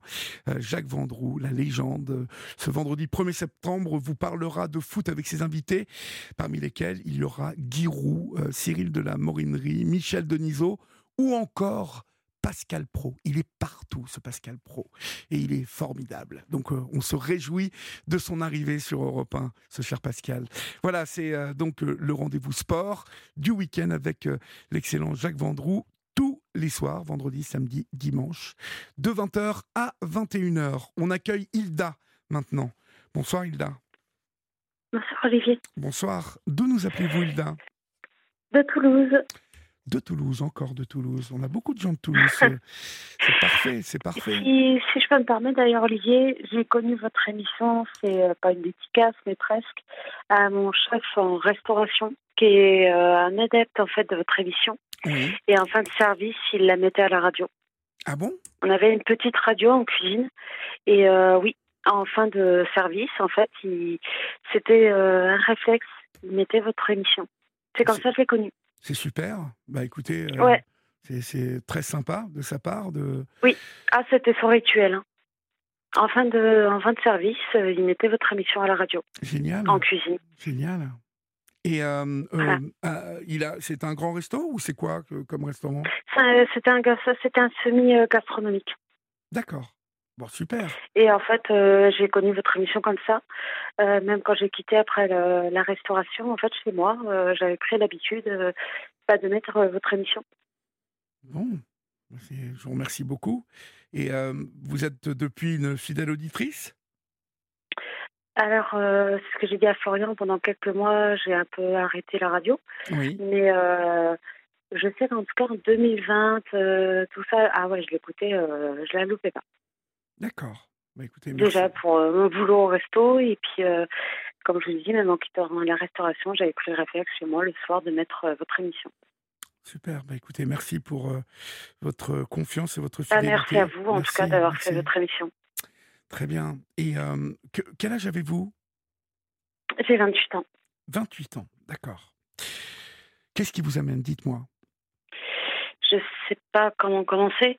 Euh, voilà, en fait, si vous voulez, j'ai mis dehors mon, mon copain parce que ça fait à peu près quatre ans que je suis avec lui et euh, je l'ai mis dehors il y a quelques jours, ça va faire trois jours.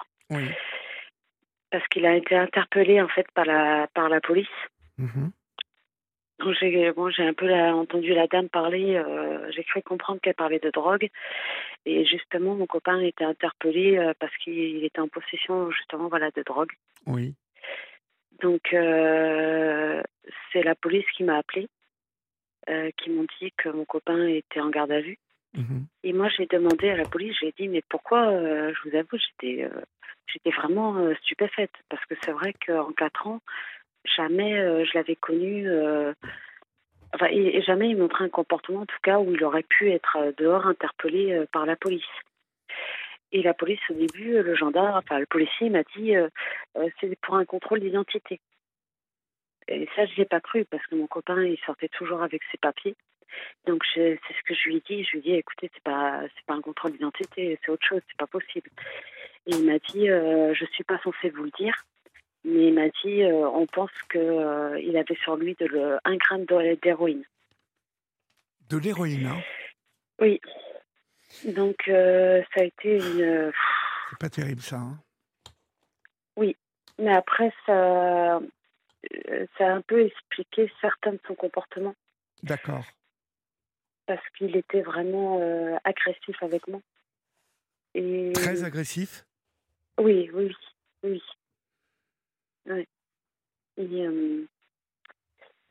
il était rabaissant. Euh, en fait, il avait vraiment des traits d'humeur. Euh, il voulait le soir, j'étais la femme de sa vie. Et le matin, quand il se réveillait, euh, j'étais son pire ennemi. Oui, bah, tant que tant qu'il était sous l'effet de la drogue, il, euh, Apparemment. vous étiez là. Ah, maintenant, je, oui, je viens un peu de comprendre que Ouais, ça ouais. explique peut-être un peu ses sauts d'humeur. Euh, il est sorti de garde à vue. Il a passé euh, 48 heures en garde à vue. Même moi, hein, quand le, la- le policier euh, m'a appelé, je lui ai dit écoutez, quand il sort de garde à vue, moi, je veux plus qu'il rentre dans mon domicile. Il m'a dit euh, oui, bah, je comprends bien, mais il m'a dit moi après, euh, enfin voilà, il m'a dit moi, euh, c'est pas mon problème. Il m'a dit moi, je, je vous appelle juste pour vous prévenir qu'il est en garde à vue. Après, il m'a dit vous faites ce que vous voulez. Ok, donc il est sorti. Et euh, quand il est sorti, je l'ai vu en fait hein, devant la porte quand il a rentré les clés dans, dans le verrou. Oui. Je l'ai attendu de pied ferme et je lui ai dit, je lui ai dit, écoute, je lui ai dit, tu m'expliques comment maintenant euh, ton un gramme d'héroïne il m'a dit, enfin, soi-disant, il m'a dit, euh, comme s'il voulait se justifier, hein, alors que c'est la même chose, c'est ce que je lui dit, ça reste de la drogue, hein, c'est pareil. Oui. Il m'a dit, euh, mais c'était pas un gramme d'héroïne, c'était un gramme de coke. Bah, je lui dit, euh, Ouais, c'est enfin, pareil, bon, bah, c'est de la drogue dure. Exactement. Voilà. Donc je lui ai dit, je vois pas la différence.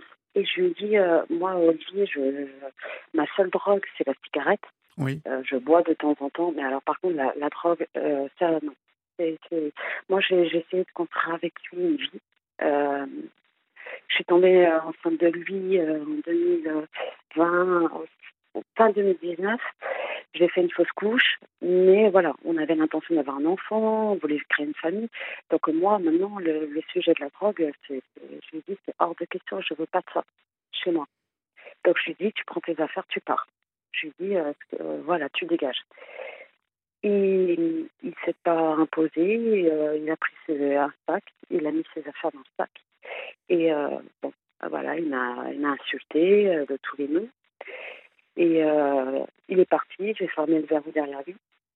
Et maintenant, en fait, il, m'explose en fait de, messages en me faisant culpabiliser, en me disant je suis dehors à cause de toi. Euh, euh, je sais pas si vous connaissez cette place à Toulouse. Euh, c'est la place Arnaud Bernard. Et euh, à la place Arnaud Bernard à Toulouse, c'est connu, en fait, si vous voulez, qu'il y a des ventes de shit, de voilà, c'est pas une place très euh, très valorisée à Toulouse. Non, mais Et pas- quand il m'a dit, oui, pas Pardon très. Qu'entendez-vous par pas très valorisé? Bah, parce qu'il y a des, en fait, euh, là-bas, il y a des gens qui vendent euh, des cigarettes en contrebande, euh, du shit, tout ça, de la drogue. Oui. Voilà. Donc en plus, quand il m'a dit qu'il était près de là-bas, je lui ai dit, bah, ça m'étonne pas trop. Et je lui ai dit, refais-toi attraper par la police. Je lui ai dit, parce que là, soi-disant, que la police, euh, il, voilà, il prend pas de prison. Il a un stage de prévention contre la drogue Oui, à pour, faire. pour un gramme, en fait, euh, il n'est pas, euh, si vous voulez, encore condamnable à, à- à une peine, à une lourde peine. Donc, Oui, puis en plus, il a, ouais, voilà, il n'était pas connu pour ça, en fait. Donc, oui. ouais. Mais bon, moi, enfin, qui prend pas de drogue, c'est vrai qu'un gramme, ça m'a paru énorme déjà quand même. Mais vous savez, alors bon, sans vouloir minimiser les choses et sans vouloir euh, l'excuser, euh, mais vous savez qu'aujourd'hui, malheureusement, euh, la cocaïne se retrouve partout. Ah, c'est un fléau, c'est un fléau. Exactement. Donc, euh, Mm. ça n'est pas que je, je- j'excuse hein, votre copain, mais si vous voulez, au- au- aujourd'hui, force est de reconnaître que ce garçon, il a, il a acheté un gramme de cocaïne. Bon, euh, que vous a-t-il dit Euh, Que c'était exceptionnel? Il m'a dit que ça faisait justement pas de lui euh, une mauvaise personne. Oui, mais alors il vous, il vous dit ça. Et puis, si vous voulez, moi, ce qui me gêne dans ce qu'il vous dit, euh, c'est que au, au- au bout du compte, en fait, euh, il en a pris plusieurs fois, puisque vous, vous, vous m'avez dit Oui, avoir remarqué que le soir, c'était ma beauté, ma princesse, oui. et, et, et- et le matin, hyper agressif et tout. Or, c'est typiquement, typiquement euh, le comportement des gens qui sont accros à la cocaïne ou à l'héroïne. C'est- Ça.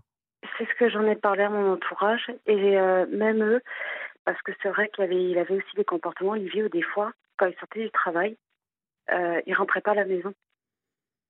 Il pouvait passer des nuits entières dehors jusqu'à des 4 heures du matin. Et vous êtes patiente, hein, vous dites donc? Oui, c'est ce Ah que beaucoup d'amis m'ont dit. Ah bah oui.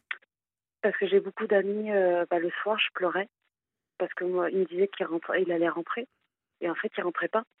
Et moi, je l'attendais, je l'attendais. Et entre-temps, bah, j'appelais des amis, bien sûr, hein, pour ne pas rester seule. Et mes amis, même eux, ils me disaient, mais attends, c'est pas normal, ton copain, est dehors, ça fait plusieurs fois qu'il fait ça de suite, c'est pas normal. Et c'est vrai qu'au bout d'un moment, même on se demandait, on se disait, il a peut-être une copine dehors, il te trompe. Donc moi, quand il rentrait, forcément, bah, pareil, hein, je, je confrontais à la situation. Je lui demandais, je lui disais, pourquoi tu as passé ta nuit dehors sans, sans m'appeler? Vous savez qu'une fois, il a été jusqu'à m'inventer qu'il était à l'hôpital, qu'il avait une artère bouchée. Il avait passé tout un week-end, en fait, sans rentrer. Il m'avait dit qu'il était à l'hôpital, qu'il avait une artère bouchée. Et moi, j'ai appelé, en fait, Purpan, c'est l'hôpital à Toulouse. Donc, j'ai appelé l'hôpital, j'aurais demandé, voilà, j'aurais donné le nom, tout ça, le prénom. Oui. Et je leur ai dit, apparemment, il a été admis, il a fait un malaise. Il m'a expliqué, mon copain, qu'il a fait un malaise la veille. Et il a été admis chez vous et qu'apparemment, il aurait une artère, une artère bouchée. Bah, à l'hôpital, m'ont dit, on a, on a accueilli personne de ce nom-là. Et donc, il vous a menti Voilà. Et quand il est rentré, je lui ai avoué, je lui ai dit que j'avais appelé l'hôpital. Alors là, il s'est énervé, mais vraiment, hein, il m'a dit, mais pourquoi tu appelles l'hôpital? Et je lui ai dit, mais parce que je voulais comprendre quand même. Attends, tu me dis que tu fais un malaise le vendredi, tu, tu, passes ton week-end à l'hôpital, et je lui ai dit, parce que j'ai quand même, voilà, dans, dans ça, j'avais une amie qui était infirmière, et quand je lui ai expliqué qu'il était à l'hôpital pour une artère bouchée, elle m'a dit, elle m'a expliqué en fait ce qu'il devait lui faire. Mhm. Et elle m'a dit, euh, tu, normalement, voilà, elle m'a dit, il doit enfin, m'expliquer euh, comment il faisait pour lui déboucher l'artère, tout ça.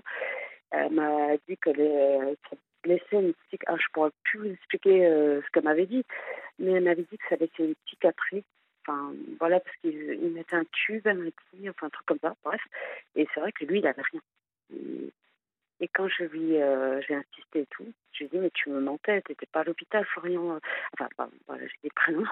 Et euh, je lui ai dit t'étais pas à l'hôpital. Je lui ai dit euh, t'étais où? Et après je lui dit pourquoi tu m'as menti? je lui dit c'est pas l'hôpital tu m'as menti. Et il m'a dit je sais pas pourquoi je t'ai menti. Mais il a un peu reconnu qu'il m'avait menti. Il m'a dit c'est pas pourquoi. Et donc, Et, euh, et donc co- comment ça s'est euh, euh, enchaîné, cette histoire, en fait? Que- Ça a été, bah, ça a été vraiment, euh, Olivier, euh, les, les deux premières années que j'ai vécues avec lui, ça a été euh, vraiment euh, superbe. Oui, euh, franchement, je le dis, c'était vraiment un. Il était attentionné, il, il cherchait à faire des, des, des choses avec moi, on sortait ensemble, on allait faire du vélo au bord de la Garonne, tout ça. Vraiment attentionné.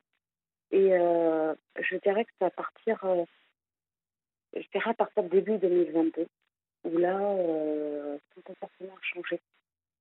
Il devenait euh, agressif.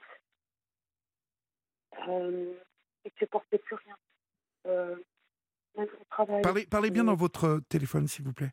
Pardon, vous m'entendez mieux? Oui, il, il supportait plus même son travail, ses collègues de travail, quand il rentrait, euh, euh, il critiquait tout le temps ses collègues, alors qu'avant, ça se passait très bien. Et euh, il s'en est pris aussi à son patron, euh, physiquement. oui. Euh, il a été licencié. Donc, euh, avant, son patron, il a parlé après avec lui. euh, voilà, son, ils se sont mis en accord, tout ça. Mais il a été, euh, voilà, son patron l'a pas gardé.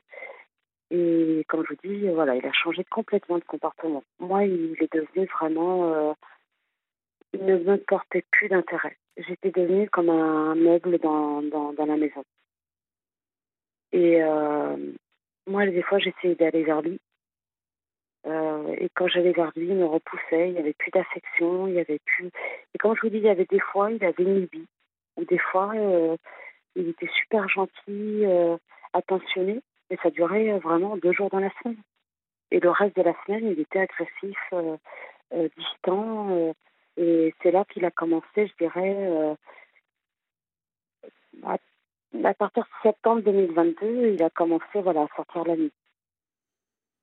Il a commencé à quoi, pardon? Sortir les nuits. La nuit, d'accord. Jusqu'à quelle heure? 4-5 heures du matin. Mmh ouais. Et le matin, il n'arrivait pas à se réveiller. Donc, euh, il a reperdu son le nouveau travail qu'il avait trouvé. Il l'avait reperdu parce qu'il ne se réveillait pas le matin. Oui, bah donc euh, ça n'allait pas, ça n'allait plus du tout, Ah non, non, oui, oui, on a vraiment vécu euh, un moment où ça allait plus. Après, il a, là, il a retrouvé du travail mais il continue en fait où, euh, voilà, comme je vous dis, où il sort la nuit, euh, il veut pas me donner d'explications. Et là, en fait, il s'est fait avoir parce qu'il s'est fait attraper par euh, la police. Et euh, la police m'a appelé en, en m'expliquant que, bon, alors c'est vrai que c'est bizarre parce que la police me dit qu'ils l'ont attrapé avec de l'héroïne. Lui, il me dit que c'était pas de l'héroïne, c'était de la cocaïne. Et qu'il a un stage de prévention à faire, que s'il faisait pas ce stage-là, c'était la prison. Ah oui. Et euh, voilà, depuis je l'ai mis dehors. C'est vrai, je culpabilise, je suis pas bien parce que c'était euh, quand même quelqu'un que j'aimais. J'ai, comme vous dites, hein, j'ai pris beaucoup sur moi, mais parce que je l'aimais. J'ai vécu deux années euh, merveilleuses avec lui. Et de le voir en fait se détruire, j'ai l'impression que ça me détruit aussi. Oui, bien sûr. Je et je sais pas comment l'aider. Je sais, ouais, je suis vraiment mes amis, euh, je les comprends et ils me disent euh, de l'oublier, mais on ne peut pas oublier quelqu'un qu'on a aimé. Enfin, on ne peut pas l'oublier comme ça du jour au lendemain, c'est, pas possible. Bien sûr, bien sûr. Il y a encore, euh, vous voyez, hein, il a pris des affaires, mais il y a encore beaucoup d'affaires à lui, encore chez moi. même moi, je vous avoue, j'ai, j'ai peur qu'ils viennent vraiment, malgré que je l'ai mis dehors, j'ai peur qu'ils viennent récupérer toutes ces affaires et qu'ils disparaissent d'un côté de ma vie parce que je, je l'aime encore un oui, c'est ça le problème, c'est que vous, vous semblez y tenir à cet homme. Oui, oui, oui, parce que, en fait, je, je, mes amis me disent tu restes bloqué sur euh, les années euh, qui se sont bien passées. Et ils m'ont dit, sauf que tu n'arrives pas à, à, à réaliser que là, il est en train de t'enfoncer avec lui. Parce que j'ai ouais, j'ai perdu un peu de poids. Je, ouais, je, je, je vous l'ai dit, c'est, ça me. Ça vous bousille. Ça me perturbe. Oui.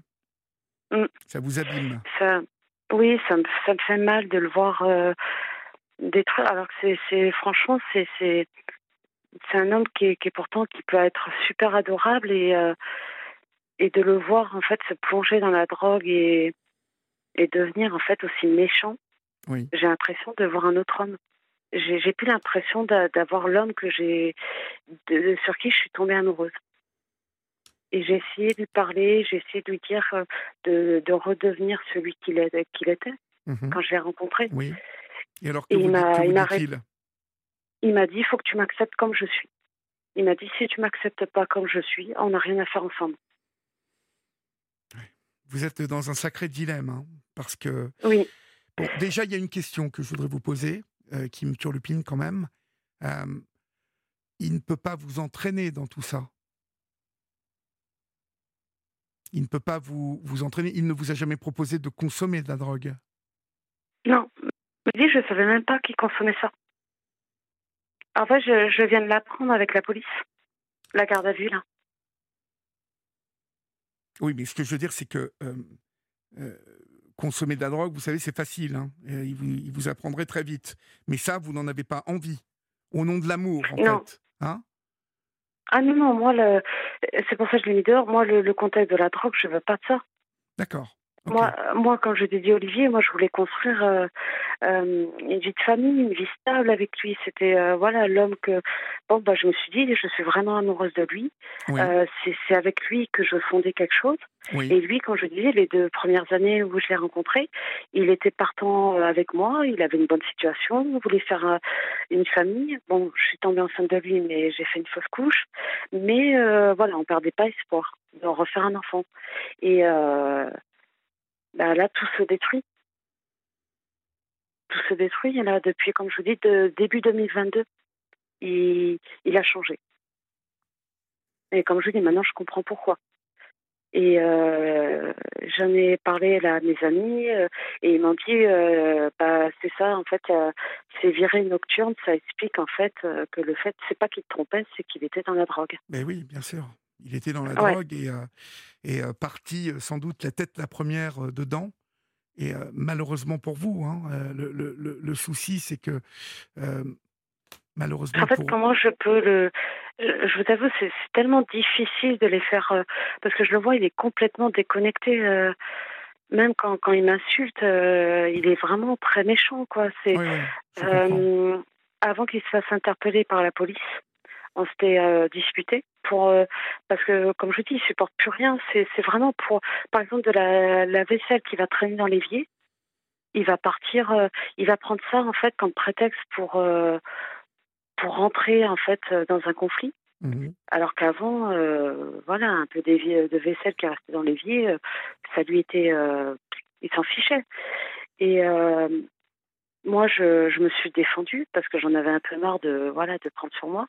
Et euh, il m'a vraiment dit des mots méchants, quoi. Il s'en est pris à ma famille. Euh, il a traité voilà ma mère de de pute. Bah, c'était des mots à l'époque qu'il n'avait pas à la bouche.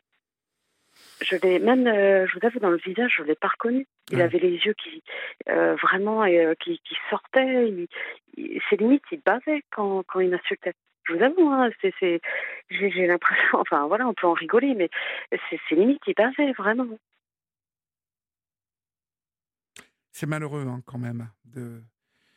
Bah, C'est malheureux de voir quelqu'un comme ça se, se, détruire en fait. Oui, oui. Et j'ai, j'ai voilà, je, sa, sa mère, euh, il a pas, enfin, j'ai jamais vraiment eu contact avec elle parce que son rapport avec sa mère, bon, c'est un peu, euh, c'est un peu spécial. Son père est décédé, donc je peux pas. Euh, il a une cousine, euh, mais sa cousine, voilà, elle le défend surtout. Donc c'est vrai que je peux même pas compter sur sa cousine parce que j'ai essayé de parler avec elle, mais elle le défend sur tous les points. donc je, même sa famille, je peux pas leur parler. Euh, ma famille, euh, je leur ai expliqué un petit peu et puis euh, ils ont les mêmes réflexions que mes amis, c'est-à-dire qu'ils le reste pas avec lui, mais ils comprennent pas qu'en fait, vous. Voilà, quand quand t'aimes quelqu'un, eh tu as envie de l'aider, tu, tu, tu veux pas le laisser l'enfant, enfin, tu as du mal à accepter de laisser la personne que tu aimes s'enfoncer. Bien évidemment. Et, vous je êtes sais pas si vous voyez ce que je veux dire, Olivier. je, vois, et c'est normal, vous aimez cet homme euh, euh, malgré ses démons. Et, euh, et même lui, hein, maintenant, vous voyez, il y a deux ans, quand je lui disais que je l'aimais, il me répondait, bah, je t'aime aussi. Mhm. Et là, maintenant, même lui, il me dit même plus qu'il m'aime. Il a plus, comme je vous dis, d'affection. je l'entends plus me dire qu'il m'aime. Euh, quand moi je lui dis, euh, parce que ça arrivait quand même, même s'il m'insultait, tout ça, il y avait des moments quand il était bien, que j'arrivais un peu à le retrouver. Oui. Euh, j'en profitais pour lui rappeler que je l'aimais, qu'il n'était pas tout seul, que j'étais là. Qu'il sur moi, même des fois, vous savez, il s'isolait. C'est vraiment bizarre, hein. mais il se mettait en fait dans le couloir de, de la maison. On avait des petits fauteuils et des fois à 3 heures du matin, 4 heures du matin, euh, je sais pas, je, me réveillais en sursaut comme si je le sentais qu'il n'était pas dans le lit. Et je me levais, je le cherchais partout dans la maison. Et il était en fait tout seul dans le noir, assis sur le fauteuil en train de fumer. Et je lui disais, mais qu'est-ce que tu fais euh, Je lui dis, pourquoi tu es tout seul comme ça dans le noir? Et il me disait, oh, va te coucher. Il m'a dit, qu'est-ce que tu viens de faire chier? Comme ça. C'est arrivé quand ça, cette, cet épisode-là, où euh, il, vous, il vous envoie comme ça L'année dernière. Enfin, là, vraiment, de faire ça la nuit, de se lever à 3-4 heures du matin pour fumer une cigarette, c'est arrivé l'année dernière.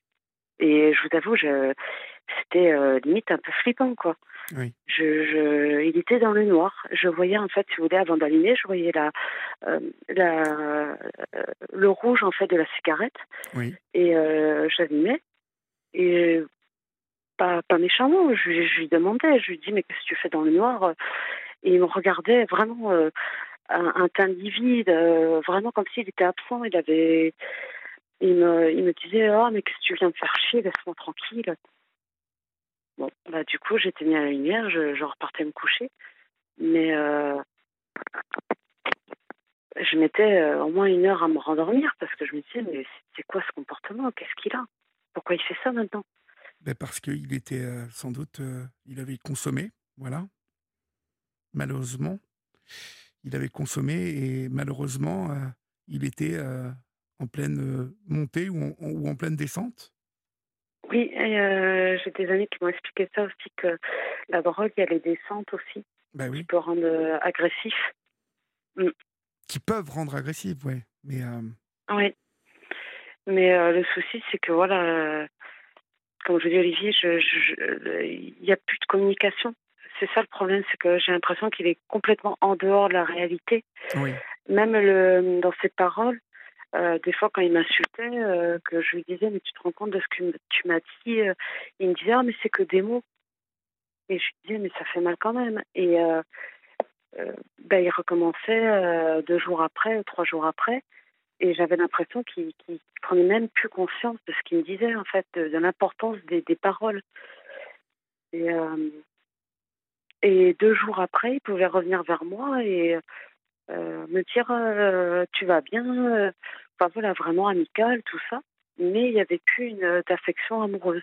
C'est-à-dire, je ne le retrouvais pas à me prendre dans les bras, me serrer contre lui.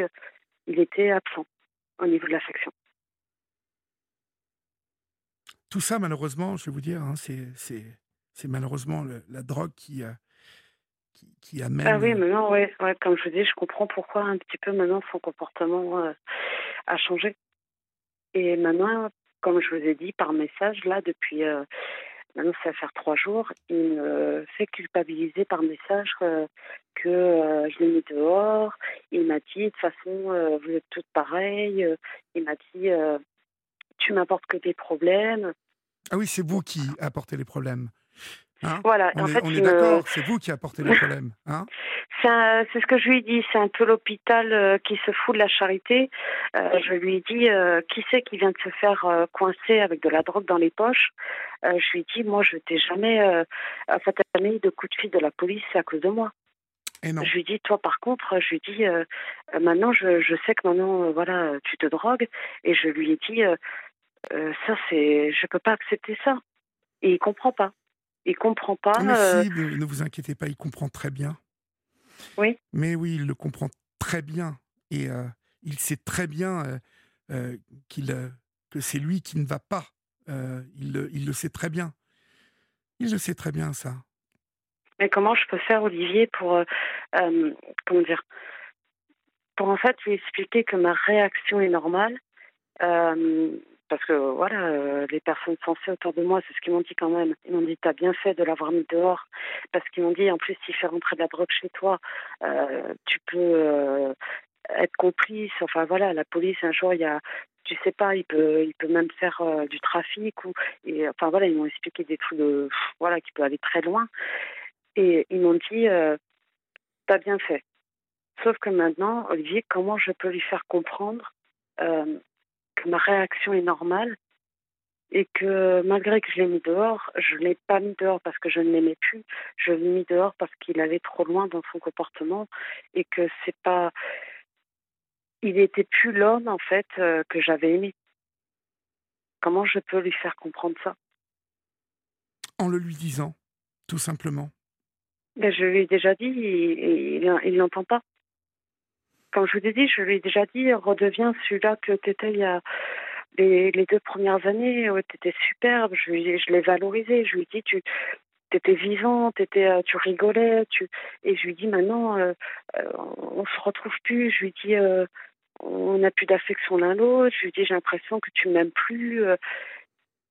Et soit il va me dire mais si je t'aime et comme je vous ai dit hein, le lendemain il va se lever et euh, il va pas me parler de toute la matinée. C'est c'est comme si j'étais un meuble. Il va pas me parler, il va pas me calculer. Oui. Et il sort, il va, enfin quand il travaille pas, voilà, il sort, il va voir ses potes entre Mhm. guillemets. Oui. Et moi, des fois, quand il met, voilà, il mettait certaines heures, au bout d'un moment, bon, bah, je l'appelais quand même pour savoir euh, qu'est-ce qu'il faisait. Et pareil, quand je l'appelais, euh, des fois, il répondait pas. Il me répondait que par euh, message. Ou alors, des fois, il me répondait, mais c'était pour me dire euh, quoi, qu'est-ce qu'il y a? Et je lui dis, mais euh, tu fais quoi? Bah, pareil, euh, y a, avant qu'il se fasse interpeller par la police, il y a une semaine, voilà, pareil, il est parti vers 22h, sans me dire au revoir, pas de bisous, rien. Vraiment comme si j'étais le meuble dans, dans la maison. Mhm. Et euh, bon, quand j'ai vu quand même qu'il était une heure du matin, euh, parce que je vous avoue, ça, ça m'empêchait de dormir, hein, ça m'angoissait parce que je comprenais pas pourquoi il faisait ça, pourquoi il partait la nuit. Et vu que mes amis me disaient il a peut-être une copine dehors, euh, bah, je me sentais trompée. Donc euh, j'essayais de euh, d'avoir des réponses et puis euh, à une heure du matin, bon, bah, je m'étais décidée à l'appeler. Il n'a pas répondu. Et euh, par message, je lui ai dit Ça va, tu vas bien?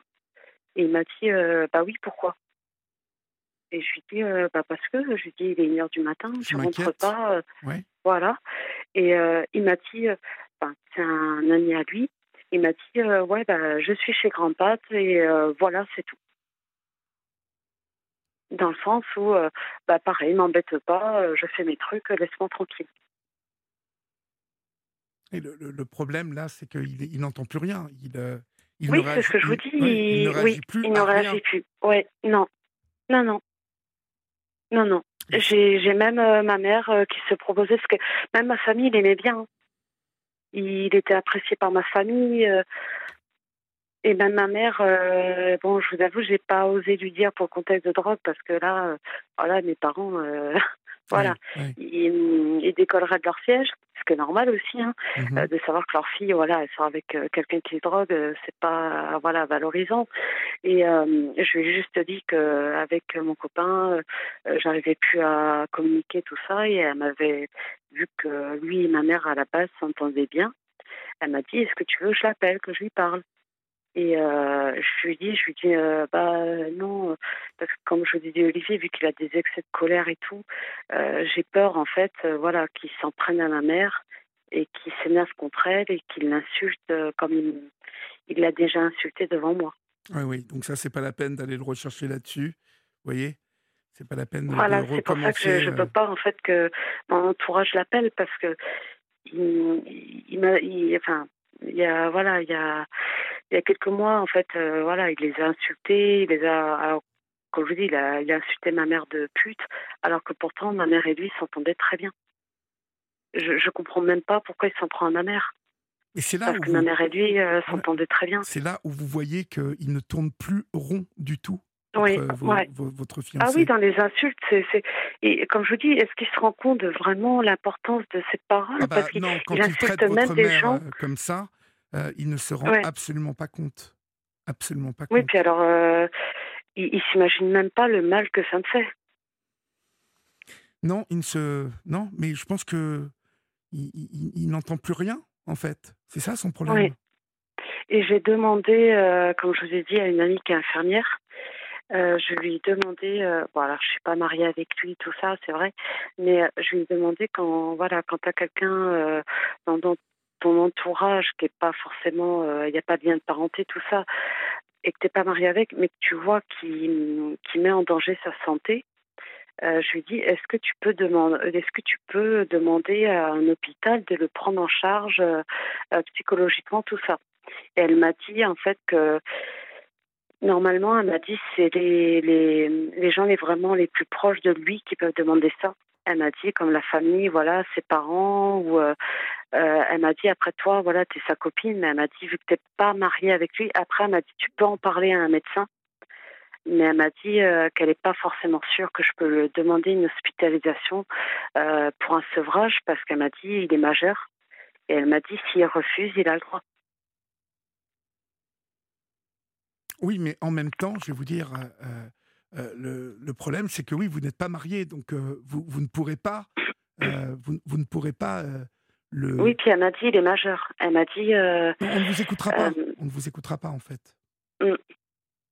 Et elle m'a dit, euh, voilà, elle m'a dit en plus s'il veut pas se soigner, elle m'a dit euh, il a le droit, elle m'a dit il est majeur, euh, s'il refuse un, une cure, elle m'a dit il a le droit. Elle m'a dit, tu sauf si elle m'a dit il met d'autres personnes en danger ou sa propre vie en danger, à ce moment-là, voilà. Mais elle m'a dit il faut que tu le prouves et elle m'a dit mais si voilà c'est juste une cure que tu veux qu'il fasse, elle m'a dit il peut le refuser parce qu'il est majeur. Mhm. Elle m'a dit on peut pas le forcer. Non, ah non, mais personne ne pourra le forcer, hein, quoi qu'il arrive. Mm. Personne ne pourra le forcer. Ça, euh, il faut que vous, vous compreniez bien ça, c'est que personne ne pourra euh, l'amener, à part lui, à accepter de, de, de, faire une cure. Ah, mais là, il est vraiment pas dans cet objectif. Mm. Et vous voyez, comme là, voilà, bon, je l'ai mis dehors et tout, mais dans, dans, même dans ses messages, dans sa façon de parler, je vois qu'il n'est pas, il n'a pas repris des esprits. Et c'est ce que je lui dis par message. Je lui dis, j'espère au moins quand même que tu, que tu as arrêté euh, la drogue, parce que je lui dis, si, si la police te, voilà, te reprend avec de la drogue, là, par contre, ce ne sera pas un stage de prévention que tu vas avoir, ce sera de la prison. Et il m'a répondu qu'il en avait euh, voilà, il a dit, enfin, ils se sont, je sais pas, j'ai l'impression un peu persécutés. Il m'a dit, euh, mais euh, de toute façon, vous n'en avez rien à foutre de moi, j'en ai rien à foutre, ma vie de toute façon elle est gâchée. Enfin, vraiment, il est vraiment dans un état. Oui, il est, il est, il est dans tout chousse, comme on dit. Hein il, il, se fout, il se fout de ce qui peut arriver. Il, il est en train de se détruire et puis mais ouais, mais le problème Olivier, c'est ça, c'est qu'il comprend tellement pas à quel point moi je, bah, je l'aime que ça me. Euh, en fait, ce qu'il fait, c'est un impact en fait sur moi. C'est un impact sur euh, sur bah, sur euh, sur moi, sur mon mental, sur parce que je c'est bête. On dit que voilà, l'amour a ses limites, c'est vrai, mais moi, j'arrive pas à concevoir de, d'accepter en fait quelqu'un qu'on aime, de, d'accepter de, de, le regarder se détruire en fait. C'est ça que j'ai du mal. Oui, vous avez du mal, mais euh, je, le comprends parfaitement. Hein, j'entends parfaitement ce que vous me dites, et je comprends parfaitement que vous ayez du mal. Mais euh, le, le, souci euh, aujourd'hui, c'est qu'il est dans, dans une espèce de, de tourbillon bah, de la drogue, en fait. Hein. J'ai l'impression que c'est vraiment mm. ça. Oui, c'est ça, ouais. Qu'est-ce qui, peut le, le sortir de là? Qu'est-ce qui peut le sortir de là? Je sais pas, Olivier, je sais pas. Parce que, quand je vous ai dit, j'ai essayé de lui montrer que j'étais là, que je l'aimais, que j'étais là, malgré qu'il m'insultait, hein, malgré que euh, je ne le lâchais pas, j'étais là. Et euh, bah, je me suis ressentie rejetée. J'avais l'impression que. Ouais, j'ai l'impression que même moi, et maintenant, il s'en fout. C'est. Bah, que je l'aime ou que je l'aime pas. Vous, euh, savez, vous, savez, en fait, euh, le, le, le, souci, c'est qu'il ne, il ne percute pas du tout votre copain, là. Il ne. Oui. il... est. Je vous dis, il est vraiment, et ça se voit physiquement. Hein. Il, a, il a le teint il, blafard, il a maigri. Oui, je, Mm. Je lui ai dit il y a quelques semaines, je lui ai dit avant, euh, il faisait du sport, il avait une, une espèce, si vous voulez, de musculature quand même, il prenait soin de lui, euh, il était beau, il était, euh, il avait un charisme vraiment, même ma famille me disait, il est beau, il, est, il avait une prestance. Qu'aujourd'hui, il est maigre, il a les joues creusées, il, il prend plus soin de lui quand il, comme il prenait avant. Même la, sa façon de s'habiller il s'habille euh, des fois, euh, il va mettre euh, un pantalon qui va pas du tout avec l'eau. Et avant ça, à l'époque, c'était hors de question qu'il sortait comme ça. Il n'aurait jamais accepté. Que maintenant, Et euh, une fois, je lui ai fait la réflexion, je lui ai dit, je lui ai dit, mais parce qu'il s'était rasé lui-même les cheveux, Oui. euh, pareil, en pleine nuit. Il s'est réveillé. euh, et je crois qu'il était 2 heures du matin, un truc comme ça. Et j'ai entendu en fait un, son. Pareil, je me suis levée, il était dans la salle de bain, il était en train de se raser les cheveux. Et je lui ai dit, bah, ses cheveux, pourtant qu'il adorait. Hein. Il adorait, euh, c'est, enfin voilà, il avait euh, une certaine longueur de cheveux. Et euh, je lui ai dit, mais, qu'est-ce que tu fais? Il m'a dit, ouais, parce qu'il m'a dit, je suis mieux comme ça. Et je lui ai dit, mais non, je lui ai dit, là, tu fais n'importe quoi, ça te va pas. Je lui ai dit, pourquoi tu coupes tes cheveux quand? Et il m'a dit, ah, mais de toute façon, j'ai appelé à personne. Je n'ai plaire à personne. Ah oui. Oui. Mhm. Alors, Comme ça, c'est plus simple. Ouais. Non, mais il est, il, Bah, là, est, je- il est, il est en pleine euh, autodestruction, votre, votre Oui, copain. oui, et je vous dis, je vois ça depuis de, début 2022 Mhm. et je me sens impuissante. Écoutez, J'ai tout essayé. mhm, on va laisser passer l'info sur Europe 1 et je vais euh, euh, ensuite vous dire ce que je pense de tout ça. D'accord? D'accord, À d'accord, tout de suite. Minute passée de 4 minutes, euh, et si vous nous rejoignez maintenant, chers amis, vous êtes euh, bien sur Europe 1 et sur euh, la libre antenne d'Europe 1. Cette libre antenne qui est présente 7 jours sur 7, de 22h15 à 1h du matin. Vous êtes de petits chanceux car maintenant, nous sommes tous les soirs avec vous et à partir de 22h15, chers amis. Donc, vous le savez, vous pouvez composer encore le 01 80 20 39 21 ou nous écrire euh, comme vous le faites nombreux et nombreux ce soir encore pour euh, vos messages d'encouragement et puis pour euh, vos commentaires sur les différents témoignages. Vous êtes nombreux à, à souhaiter bonne chance et bon courage à Mirabella, mais à la mettre en garde, à être trop courageuse justement, et vous la mettez bien en garde, comme je l'ai fait tout à l'heure, en lui disant de se protéger et soit par téléphone, soit par mail, euh, de, de dénoncer euh, eh bien, les incivilités qu'il y a chez, devant chez elle. Et puis, euh, vous êtes nombreuses et nombreux aussi à, à appeler et à écrire pour Hilda, euh, cette drogue euh, qui euh, finalement euh, casse beaucoup de choses. Euh, c'est euh, c'est souvent en fait hein, le, cas. La drogue, euh, comme nous le dit Agathe, euh, a pour essentielle conséquence de tuer le désir, euh, le désir au sens noble et euh, le désir euh, au sens psychologique du mot. Personne ne pourra rien sinon lui. Euh, Hilda, c'est c'est euh, Agathe qui vous dit ça. Euh, Qu'en pensez-vous Est-ce que ça n'est pas entièrement dans ses mains à, votre compagnon de sauver les choses parce que visiblement il n'écoute plus rien? Non, non, Olivier, il n'écoute plus rien. Je, je vous ai dit, la communication avec lui et moi, elle est cassée. Avant qu'il se fasse interpeller, bon, moi j'étais euh, vraiment, même mes amis m'ont dit, mais comment t'as pas pu, euh, comment t'as pas pu voir qu'il y avait peut-être un contexte de drogue? Et moi je lui, je leur ai dit, je leur ai dit parce que euh, il a jamais pris ça devant moi. Moi je, j'ai pas su expliquer ces changements d'humeur. Euh, j'ai même cru un moment, je, vous avoue qu'il était même euh, bipolaire. c'est, euh, je sais pas, je le trouvais voilà bipolaire, euh, mais jamais j'aurais cru qu'il prenait de la drogue. Et quand je vous ai dit, quand des fois j'allais vers lui, j'ai tout essayé, j'ai, essayé de lui parler calmement. Je lui disais des fois qu'est-ce qui va pas? Quand je vous disais qu'il s'isolait, vous savez, sur ce petit fauteuil, qui restait dans voilà dans son coin. Moi, des fois, j'étais dans le salon. Il me, comme s'il m'évitait, vous savez, il, il restait dans son coin et je n'existais plus. Et lui, il était dans son petit fauteuil Oui, tout oui, seul à oui, fumer sa cigarette dans ses pensées. Et euh, des fois, bon, bah, j'assistais un petit peu, j'allais vers lui, je m'asseyais sur ses genoux et euh, je le prenais en fait dans mes bras et euh, je lui disais qu'est-ce qui va pas, qu'est-ce qu'il y a? Et euh, il me disait mais rien. Je lui dis mais si, je le vois que ça va pas. Je lui dis dis-moi.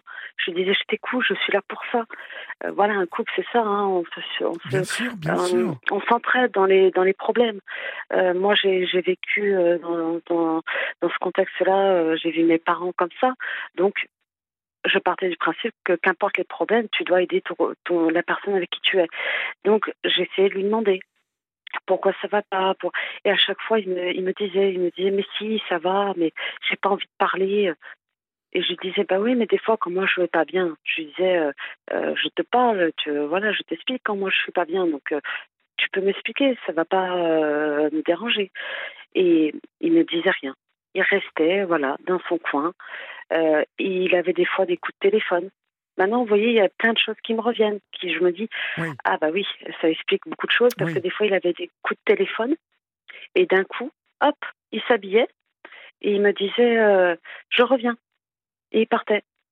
Mais je, jamais il me disait euh, euh, qui c'était qui l'appelait, ou il s'est mis à mettre même un code sur son téléphone, alors qu'avant, jamais il avait fait ça il mettait jamais de code sur le téléphone. Que maintenant, euh, il met un code sur le téléphone pour pas que je vois qui qui il a en contact ou et euh, non, il y a, je, je, je, suis dépassée.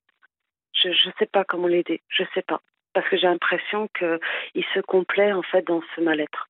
Vraiment, hein, j'ai j'ai vraiment l'impression qu'il se complaît dedans. Malheureusement, comme je vous l'ai dit, c'est la drogue qui euh, annihile tout. c'est la drogue qui le, c'est la drogue qui le, qui, le, le, met comme dans un, dans, dans, dans, dans une pièce euh, vide, seul.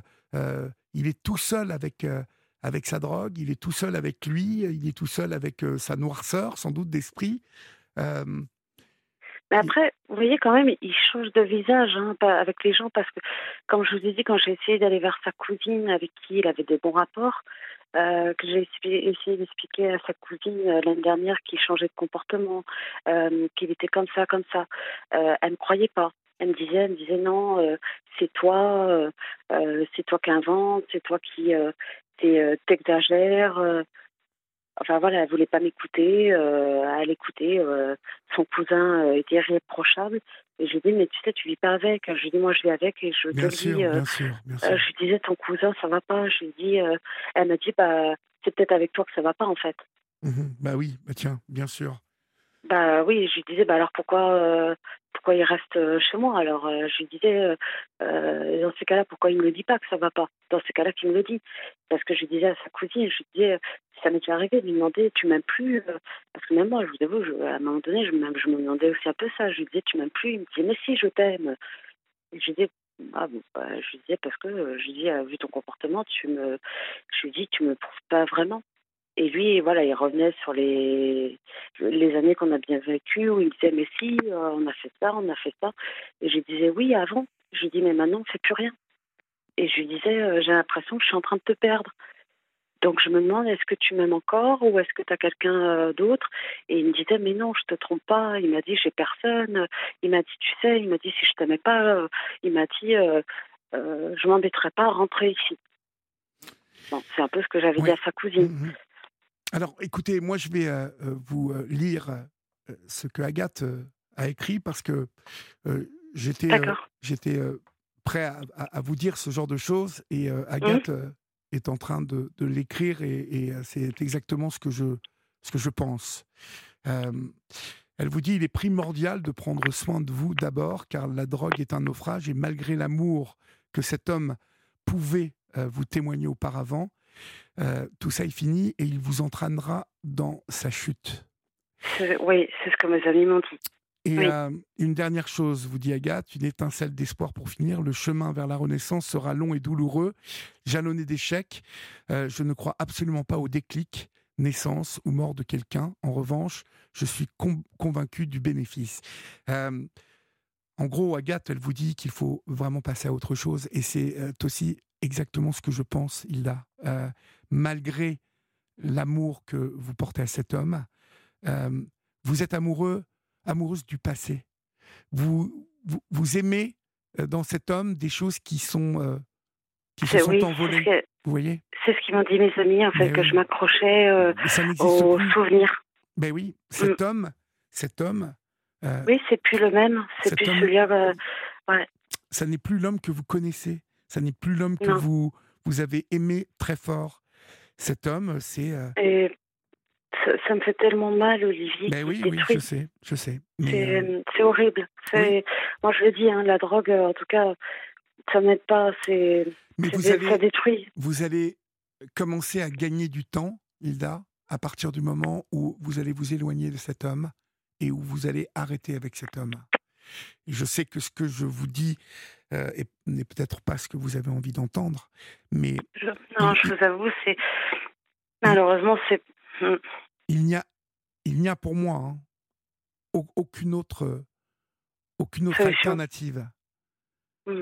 Et, et- Euh. et j'ai envie de vous dire une chose, une dernière chose, c'est que la seule chance que vous pouvez donner à, à cette histoire, c'est justement de rassembler toutes vos forces et tout votre courage pour le quitter. Et peut-être, je dis bien peut-être, peut-être qu'au bout d'un moment, cet homme va réaliser combien la drogue lui a enlevé. Et peut-être qu'à partir de ce moment-là, il va décider de se soigner et de se sauver.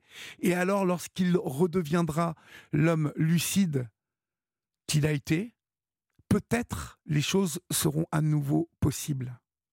Mais euh, dans l'état euh, que, des choses que vous me décrivez là actuellement, Hilda, je vous conseille vraiment de prendre vos jambes à vos- votre cou et, et de vous enfuir parce que autrement vous allez vous abîmer.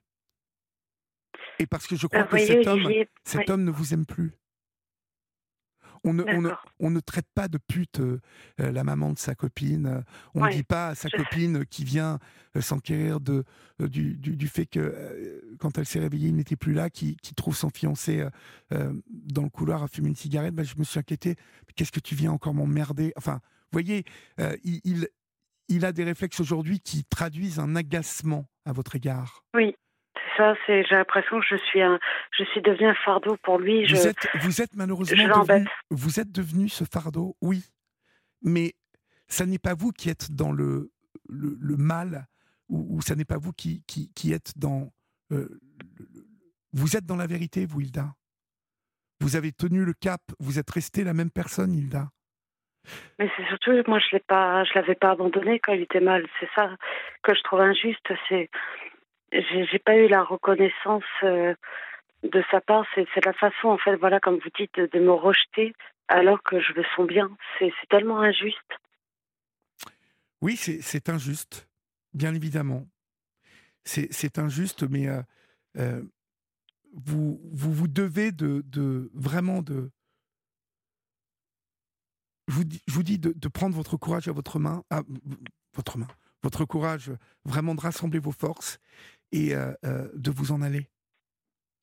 Mais voyez, si Olivier, je vous si vous ne partez pas, Oui. vous allez, vous allez euh, vous faire mal. Croyez-moi. Écoutez-moi. hein. Ah oui, je sais. Ça, bah, ça fait depuis l'année dernière hein, que j'en souffre. Vraiment. Ben oui. Euh, ça va faire deux ans là vraiment que euh, j'en souffre. euh, j'ai même fait une fois, je l'avais, raconté à la personne qui m'a pris au téléphone hier.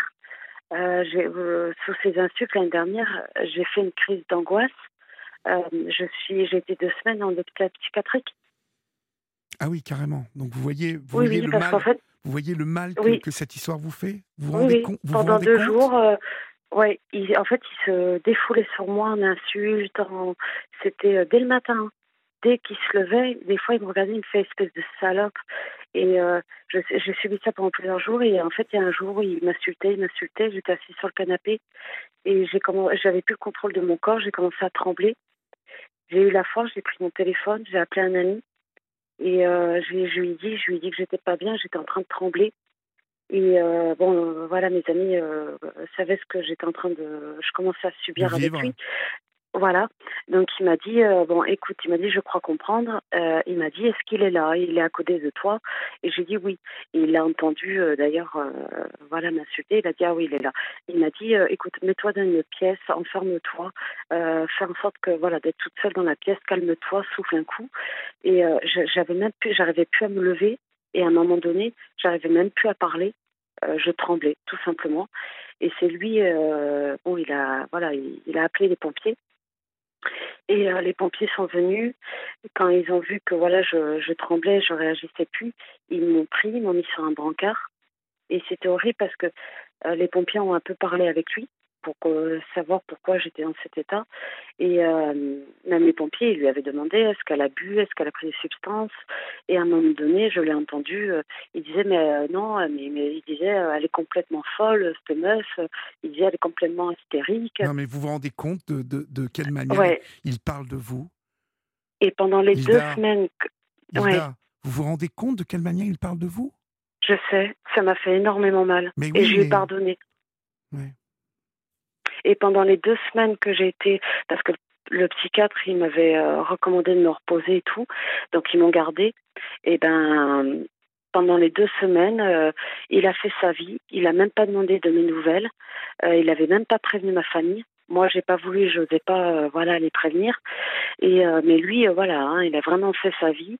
Et quand je suis sortie de l'hôpital, même les infirmiers et le psychiatre m'avaient, il m'avait dit quand vous rentrez chez vous, passez-nous un coup de fil. voilà, quand vous êtes rentré, que ça va bien, que que voilà, qu'il n'y a pas de dispute avec votre compagnon, tout ça, que vous allez bien. Et quand je suis rentrée, il m'a ignorée totalement pendant au moins deux jours. Et après, euh, il est venu vers moi, il m'a dit euh, T'as vu la scène que t'as fait l'autre fois? Il m'a dit euh, T'as vu comment tu t'es affiché? Il m'a dit. Comment tu t'es affiché? Ouais. Et moi, je lui ai dit à un moment, je lui ai dit Mais t'as vu comment t'as parlé de moi au pompier? Et quand je lui ai dit, il a complètement nié. Il m'a dit mais n'importe quoi, j'ai jamais dit ça. voilà, en gros, il disait j'étais complètement folle. Mais je vous avoue, enfin, dans mes 28 ans de vie, c'était la première fois, Olivier, que j'avais connu une crise d'angoisse. J'avais jamais connu ça avant. Oui. J'ai, je, et c'est là ce que vous m'avez dit, de prendre la, voilà, de le quitter, de, de, de fuir. Quittez-le, en fait, quittez-le, quittez-le. Quittez-le. Oui, mais vous avez les mêmes paroles que mes amis. en fait, comme je vous ai dit, mes amis m'ont dit, il va t'enfoncer dans sa chute. Pourquoi vous ne les écoutez pas, vos amis? Tout le monde autour de vous vous dit euh, qu'est-ce que cet homme, Hilda, euh, et on va être obligé de conclure parce qu'il y a du monde derrière qui attend, mais ça marche, depuis une heure, euh, pratiquement 45 minutes, vous, vous me parlez, cet homme ne vous amène rien, il ne fait que vous blesser, il ne fait que vous rendre malade, il ne fait qu'en faire qu'à sa tête. Hilda, si vous vous posez deux secondes et que vous m'imaginez en face de vous, que je vous regarde, que vous me regardez, Hilda, et que je vous pose cette question, et je vais vous demander de, de ressentir exactement, là, de me répondre avec exactement la première, euh, la première émotion qui vous vient à la question que je vais vous poser. Qu'est-ce que vous apporte cet homme aujourd'hui? Qu'est-ce que vous aimez dans cet homme aujourd'hui? Plus rien. Bon, voilà. Non, j'ai la confirmation ce soir. Vous voyez, j'ai voulu vous appeler pour avoir un autre avis extérieur de mon entourage. Et en fait, euh, vous avez exactement le même discours que mon entourage. Mais oui, parce que votre entourage vous aime et votre entourage a envie de vous voir. Euh, votre entourage a envie de vous voir euh, heureuse, tout simplement. Votre, votre entourage a envie de, de, vous voir euh, euh, épanouie, heureuse. oui, je sais que. Et, pas, et, pas, à, souffrir le martyr avec euh, un homme qui ne vous respecte pas. Il ne vous respecte pas. Il ne vous, respecte, il ne vous respecte pas. C'est malheureux, Olivier, parce que je vous avoue que il n'était pas comme ça au début. Et eh non. Je, veux bien vous croire. Je veux bien vous croire qu'il n'était pas comme ça au début. Le, souci, c'est qu'il est comme ça aujourd'hui. Vous mm. voyez? Le souci, c'est qu'il est comme ça aujourd'hui et qu'il ne changera pas. Non, c'est ce qu'ils m'ont dit mes amis aussi. Ils m'ont dit, euh, s'il veut pas être aidé, tu ne peux pas l'aider. Eh non. Mais euh, Alors que j'ai envie de vous dire aussi autre chose, c'est que le, le monde, le monde s'ouvre à vous, Hilda.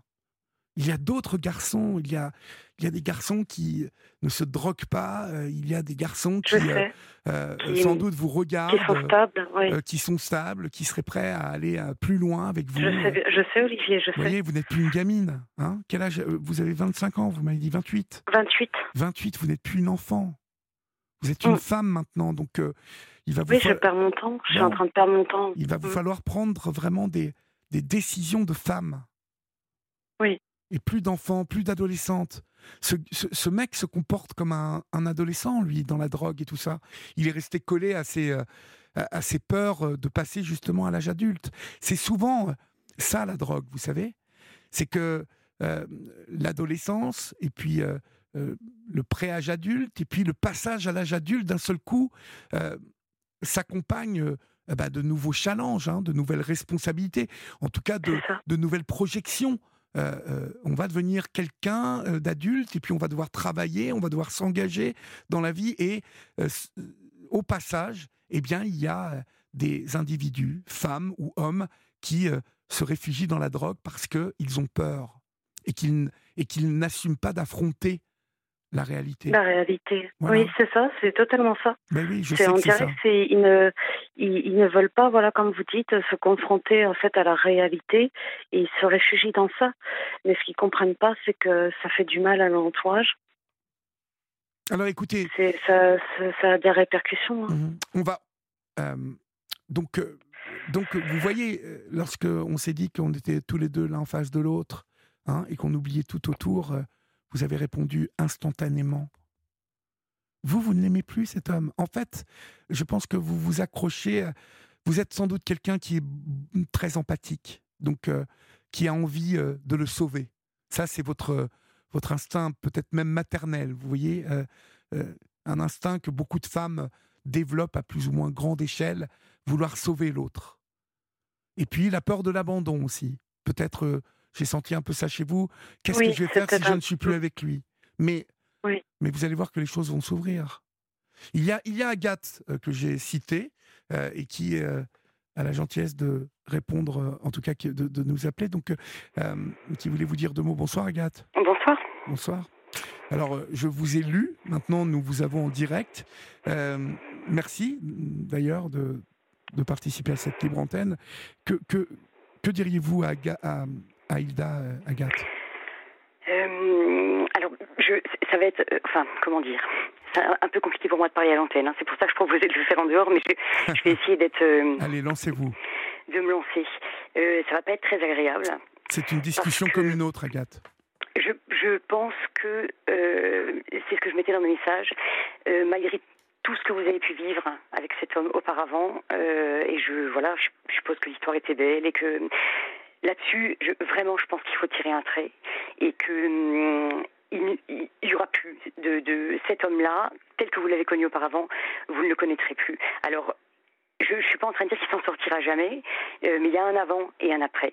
Et évidemment, moi, je lui souhaite de s'en sortir, mais, mais je, ça ne sera que de son fait, et je pense que personne ne peut rien pour lui, si ce n'est lui-même. Et, vous aurez beau l'aimer autant que vous voulez, euh, vous renseigner, euh, euh, prendre des rendez-vous, prendre... si, si c'est pas lui seul qui fait les choses. Si ça vient pas de lui, en fait, ouais je crois que hum, voilà, je, vois bien. Enfin, je et, en plus c'est beau, enfin c'est noble, hein, de, de, voilà, vouloir aider euh, le l'être qu'on aime. Mais je, mais je, je, hum, je n'y crois pas du tout, du tout. Je pense que hum, c'est trop compliqué.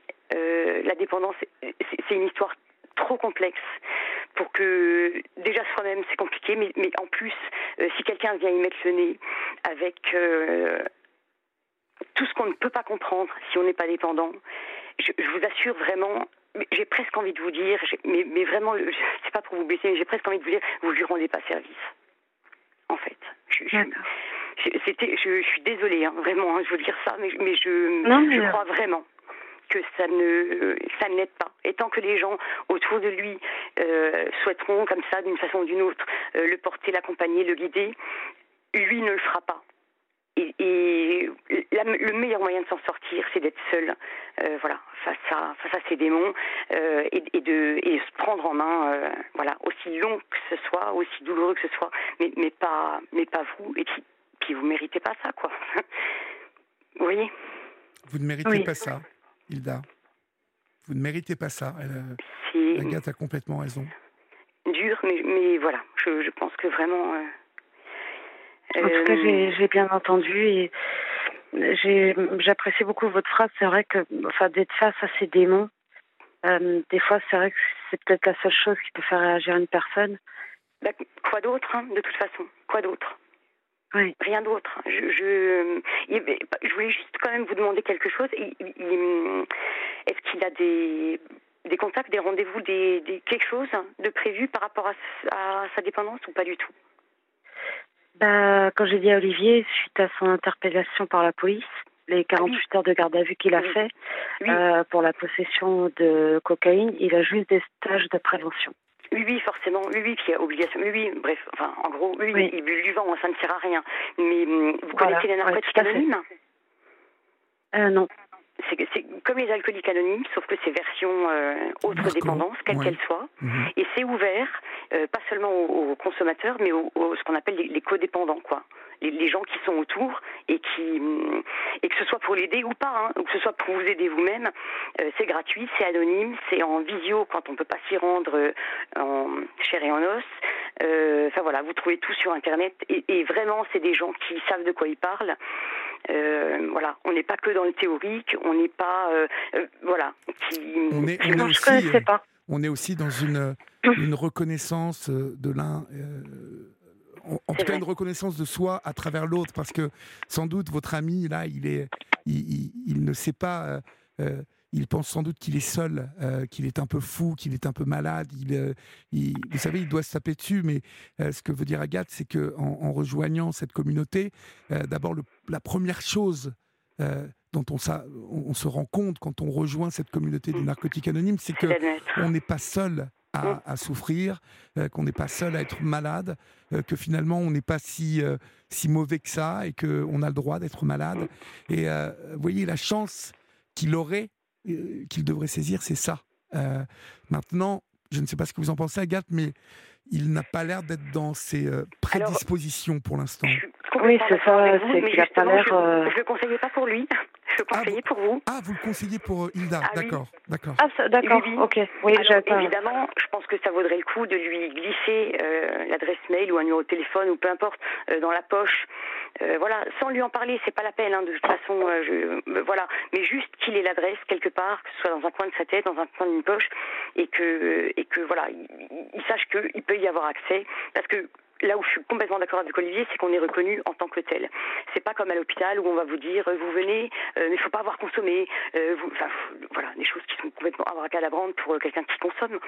Euh, Là-bas, ils ont ils ont vraiment compris beaucoup de choses. Mais je- là, c'était pour vous.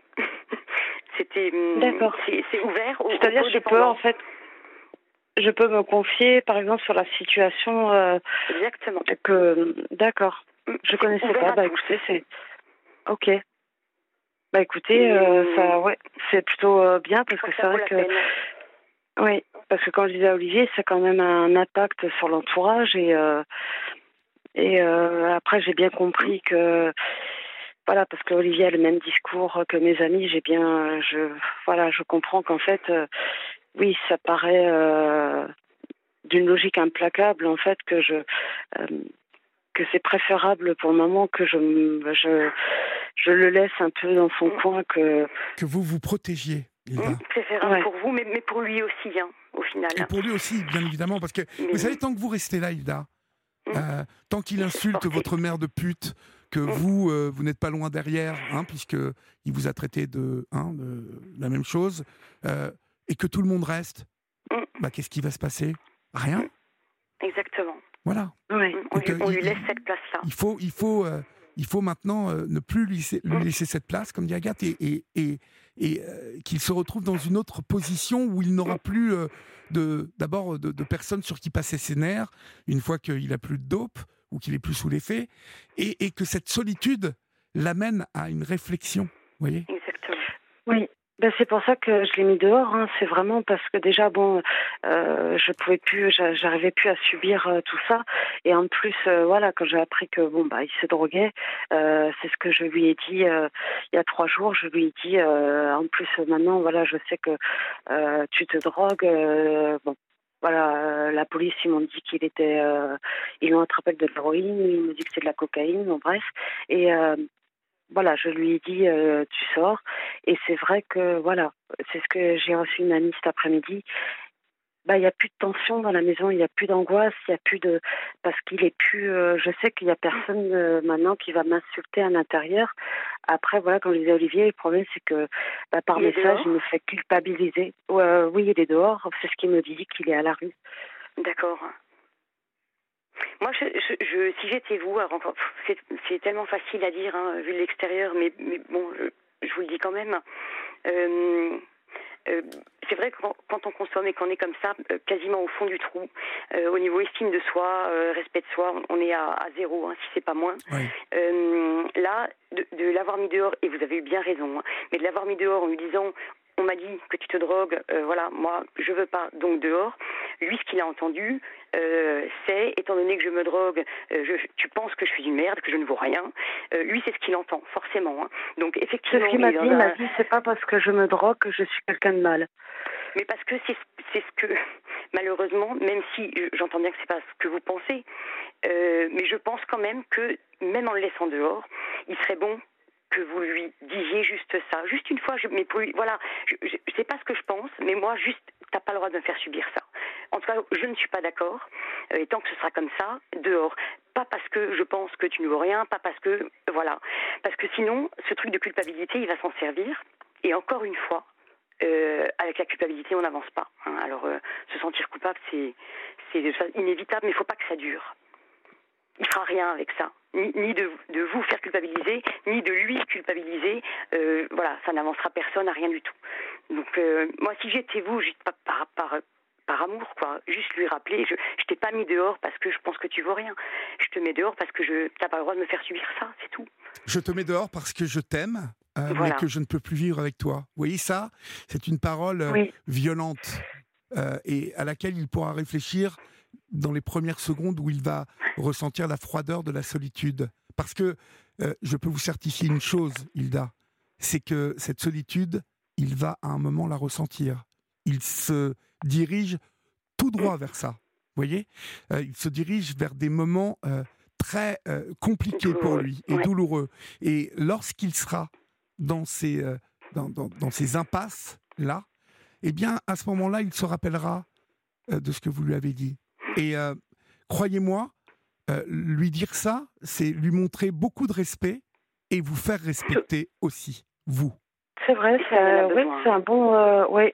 Bah écoutez, si voilà quand il va, je vais prendre votre conseil et c'est ce que je vais faire. Je vais lui envoyer ce message-là. Très bien. dans la ouais, je, je trouve que c'est bien formulé, c'est bien et c'est pas rabaissant pour lui et en même temps. et ça n'est pas pour vous non plus. Et ça lui pose aussi. Euh, voilà, ça, ça, ne ferme pas complètement les choses et euh, c'est beau, et, euh, mais ferme. Vous voyez? Oui, c'est ça. Voilà, merci Agathe, merci Hilda, merci beaucoup pour vos interventions à toutes les deux. Et puis, bah, merci à vous Olivier, merci à Agathe et merci en tout cas de m'avoir pris dans l'émission. Ça m'a. Et n'hésitez pas à nous tenir au courant, surtout Hilda. Hein vous connaissez le chemin, d'accord? D'accord, ça marche. merci Olivier, merci Agathe. Bonsoir Agathe. J'ai laissé mon numéro de téléphone si jamais ah, euh, vous souhaitez me contacter. Merci voilà, beaucoup. je voulais juste vous le dire. Merci beaucoup Agathe. Bonne soirée. Bonne soirée, au revoir. On accueille Annie maintenant au 3921. Euh, bonsoir bon, Annie. Bon, bonsoir. Bonsoir. Euh, voilà, moi je, je, voulais vous poser une petite question. C'est que est-ce que c'est possible de mettre une annonce pour trouver pour trouver une euh, un, homme, quoi, disons. Parce que voilà mon problème. J'avais une relation avec un monsieur très, très, très gentil. Oui. Euh, qui a duré 23 ans. Oui. Sans aucune tromperie, rien du tout. Mais malheureusement, il est décédé d'un cancer en mois d'octobre. D'accord. Euh, Donc moi je suis très triste. Euh, j'ai pas de famille autour de moi. Ma fille, j'ai qu'une fille qui habite à 100 km de chez moi. Oui. Euh, donc, euh, donc, donc, donc, donc, voilà, je viens du nord, euh, du, nord, et donc je me suis installée dans pas dans le Limousin, dans la, sur la Haute-Vienne, quoi, disons. Donc moi, j'ai préparé un texte. Si, si, vous pourriez me mettre cette annonce sur la sur les chaînes de radio. Euh, alors, sur les chaînes de radio, euh, euh, on est, je ne suis que sur une chaîne de radio au moins, hein, donc oui, c'est oui, sur oui. Europe 1. Mais Annie, ce qu'on va faire, c'est qu'on va mettre votre petit texte sur la, page Facebook de la Libre Antenne. Mais peut-être pouvez-vous me le lire, le petit texte que vous avez Très bien, non, non, j'ai tout préparé, j'ai tout préparé. Allez-y, je vous donc, écoute. donc, voilà, donc voilà, dame retraitée, propriétaire, élégante, féminine, euh, recherche homme non fumeur parce que j'ai une allergie avec ça. 65 euh, ans à 75 ans, soigneux, avec voiture. Moi, je n'ai pas de voiture. Euh, aimant voyage, resto, sortie, sérieuse, pour relations durables département 87 et, 24, parce que je suis pas loin de la, Dordogne et, j'habite le 87. D'accord, d'accord. Donc, mon numéro de téléphone, non, ne le donnez pas, ne le donnez pas, votre numéro de téléphone.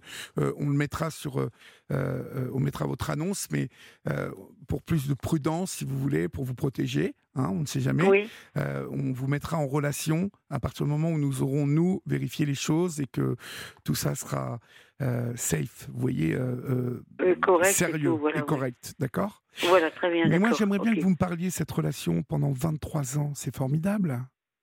Euh, oui, c'était, c'était, euh, euh, c'est-à-dire j'ai, divorcé parce que j'avais un mari qui courait les femmes. Alors moi, un jour, je l'ai mis dehors parce que ah n'en pouvais plus.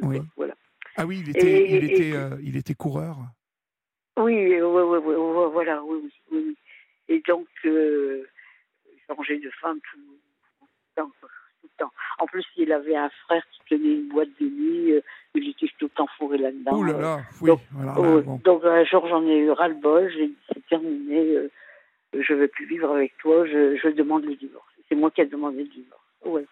Donc, j'ai divorcé.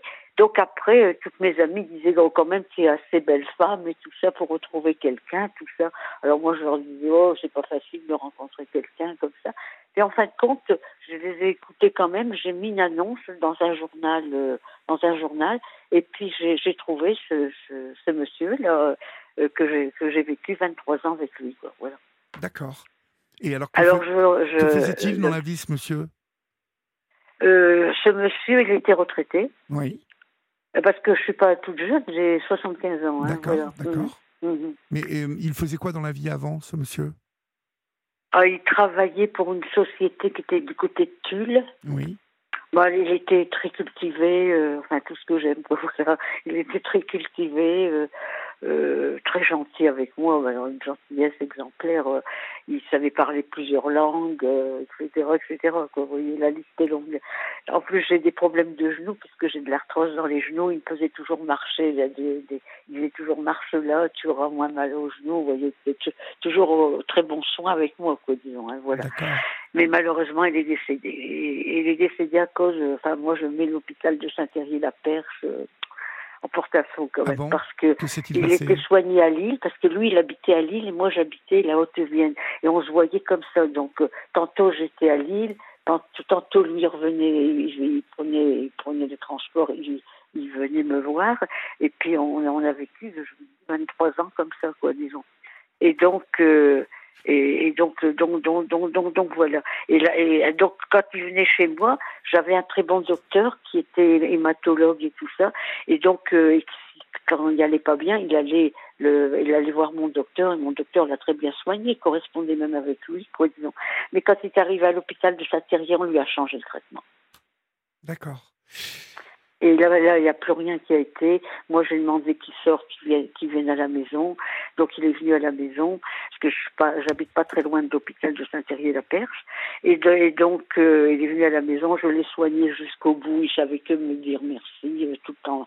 S'il me disait pas 100 fois merci dans la journée, il ne disait pas une fois. Hein, Alors, je lui disais toujours, mais tu sais bien, je fais ça pour pour que tu sois bien, pour que pour que tu vois pour que tu vois mieux et tout ça. Alors je lui portais à manger là-haut, les chambres c'est là-haut, je ne dis pas dans un plapied. Alors je lui portais à manger le, petit déjeuner, je redescendais, après je, je repréparais à manger, je, je, lui, je lui ramenais le repas du midi, le goûter, enfin, enfin tout. Quoi. Même ses enfants, ils ont été très très très bien avec moi. Ils, m'ont dit euh, Annie, on, je te, on te remerciera jamais assez pour tout ce que tu as fait pour papa. Donc, euh, donc c'est quand même gentil. Hein. C'est très très gentil même. J'ai beaucoup apprécié. Et je suis toujours en contact avec ses enfants. Hein, voilà. Et à un moment, il voulait me donner, il voulait me mettre sur l'héritage. Alors je dis oh non.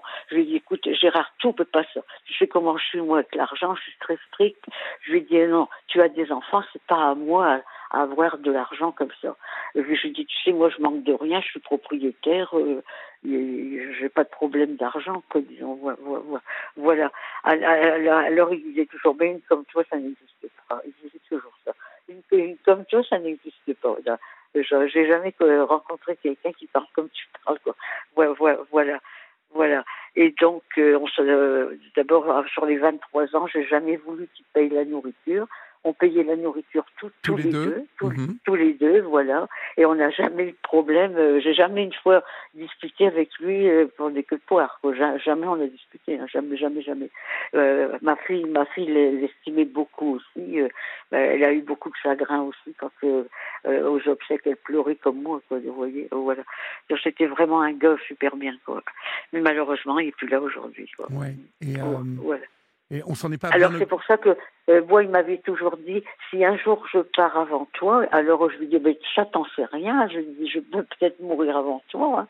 Alors alors il dit quand même il dit arrête, il dit tu, tu as un cancer toi? Alors je lui dis bah non, non moi je, je sortais de l'hôpital justement d'avoir eu euh, le coronavirus mais légèrement. hein. Le le jour même ils m'ont ils m'ont lâché donc c'est vraiment mini, mini, mini, quoi. Et, et à l'hôpital, le- les deux docteurs que j'ai vus m'ont m'ont fait de- de- deux attestations excellente santé. Donc je Bon. pas me plaindre. Vous êtes en pleine Voilà. forme, visiblement. Bah oui, oui, oui, moi je suis quelqu'un qui, qui adore le travail, je bricole tout le temps, j'ai rénové ma maison que j'ai achetée, euh, voilà, Vo- voilà, et j'ai 75 ans. hein. Voilà, Bon. voilà. Bon, bah écoutez, Voilà. on va essayer de passer votre, euh, vo- votre Oui. annonce, hein, et puis euh, essayer D'accord, que, que- ok. que tout ça euh, Donc attendez, je, je, je, je trouve mes lunettes et je, et je vous ça. Voilà, alors là, moi j'ai noté ça. Dame retraitée, propriétaire, élégante, féminine, c'est comme je suis. Oui. Recherche homme non fumeur parce que j'ai des allergies. mhm. Euh, 65 ans à 75 ans, soigneux, avec voiture, donc moi j'ai pas le permis. Oui.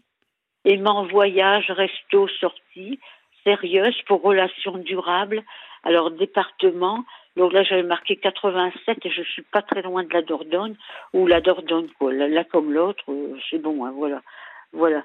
Donc euh, euh, mon, donc mon numéro de téléphone je le je je vous donne pas puisque Non, non, je vous dis. non, euh, vous voulez pas. Je me doutais un peu que vous alliez me dire ça. non, non, voilà. votre numéro Voilà. de téléphone, on le donnera euh, lorsqu'on sera hors antenne et, et comme ça, nous pourrons, euh, euh, s'il y a des euh, monsieur intéressés par votre annonce qui nous appellent, on pourra vous mettre en rapport et comme ça, Oui. après, vous, vous serez tous réunis et tous les, tous les deux pour décider euh, si vous allez plus loin. Et, euh, mais voilà, c'est euh, par mesure de sécurité. Hein Très, très, très, très bien, d'accord. Ben, écoutez, je vous remercie beaucoup. je vous en prie. Et puis, euh, je vous souhaite une bonne nuit, ma chère. euh, merci à vous, à vous aussi.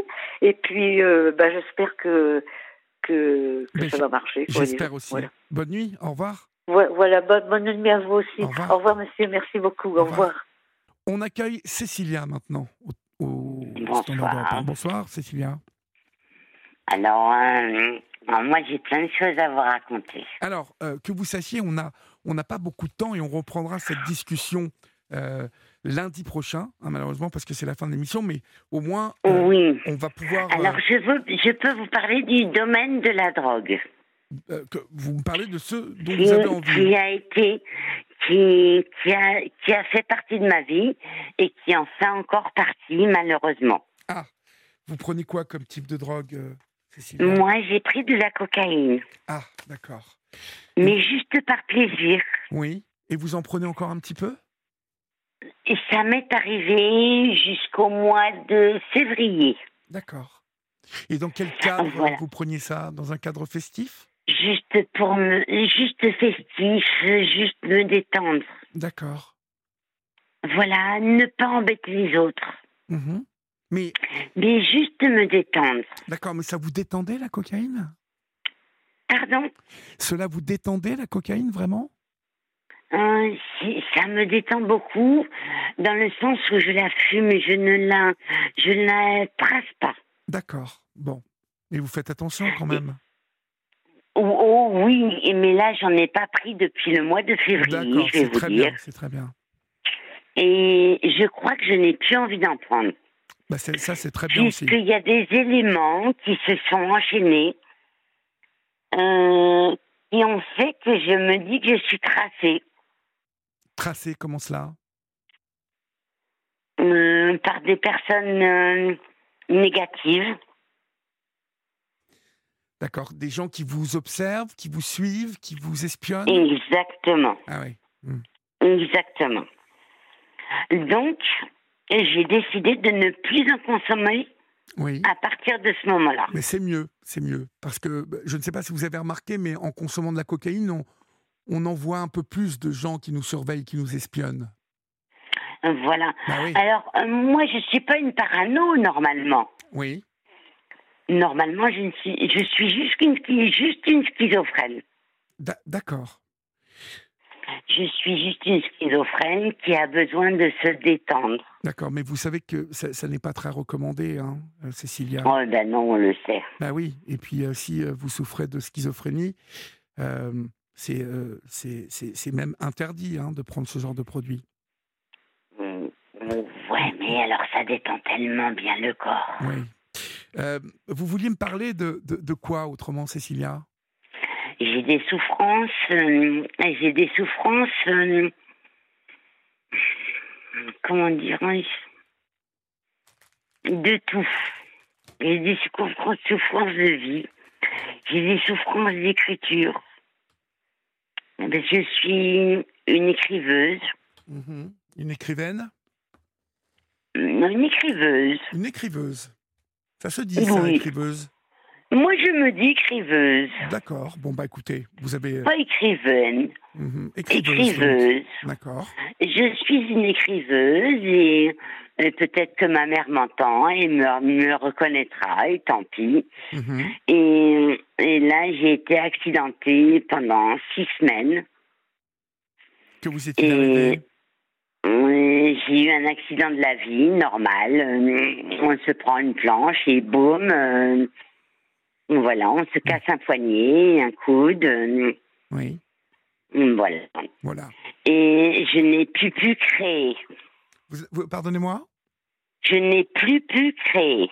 Euh, Vous n'avez plus, plus, plus créé. Je n'ai plus pu créer. D'accord.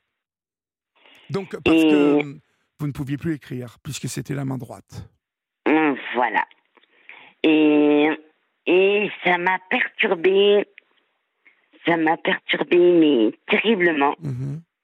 à tel point que mon, mon organisme fonctionnel s'en plaint.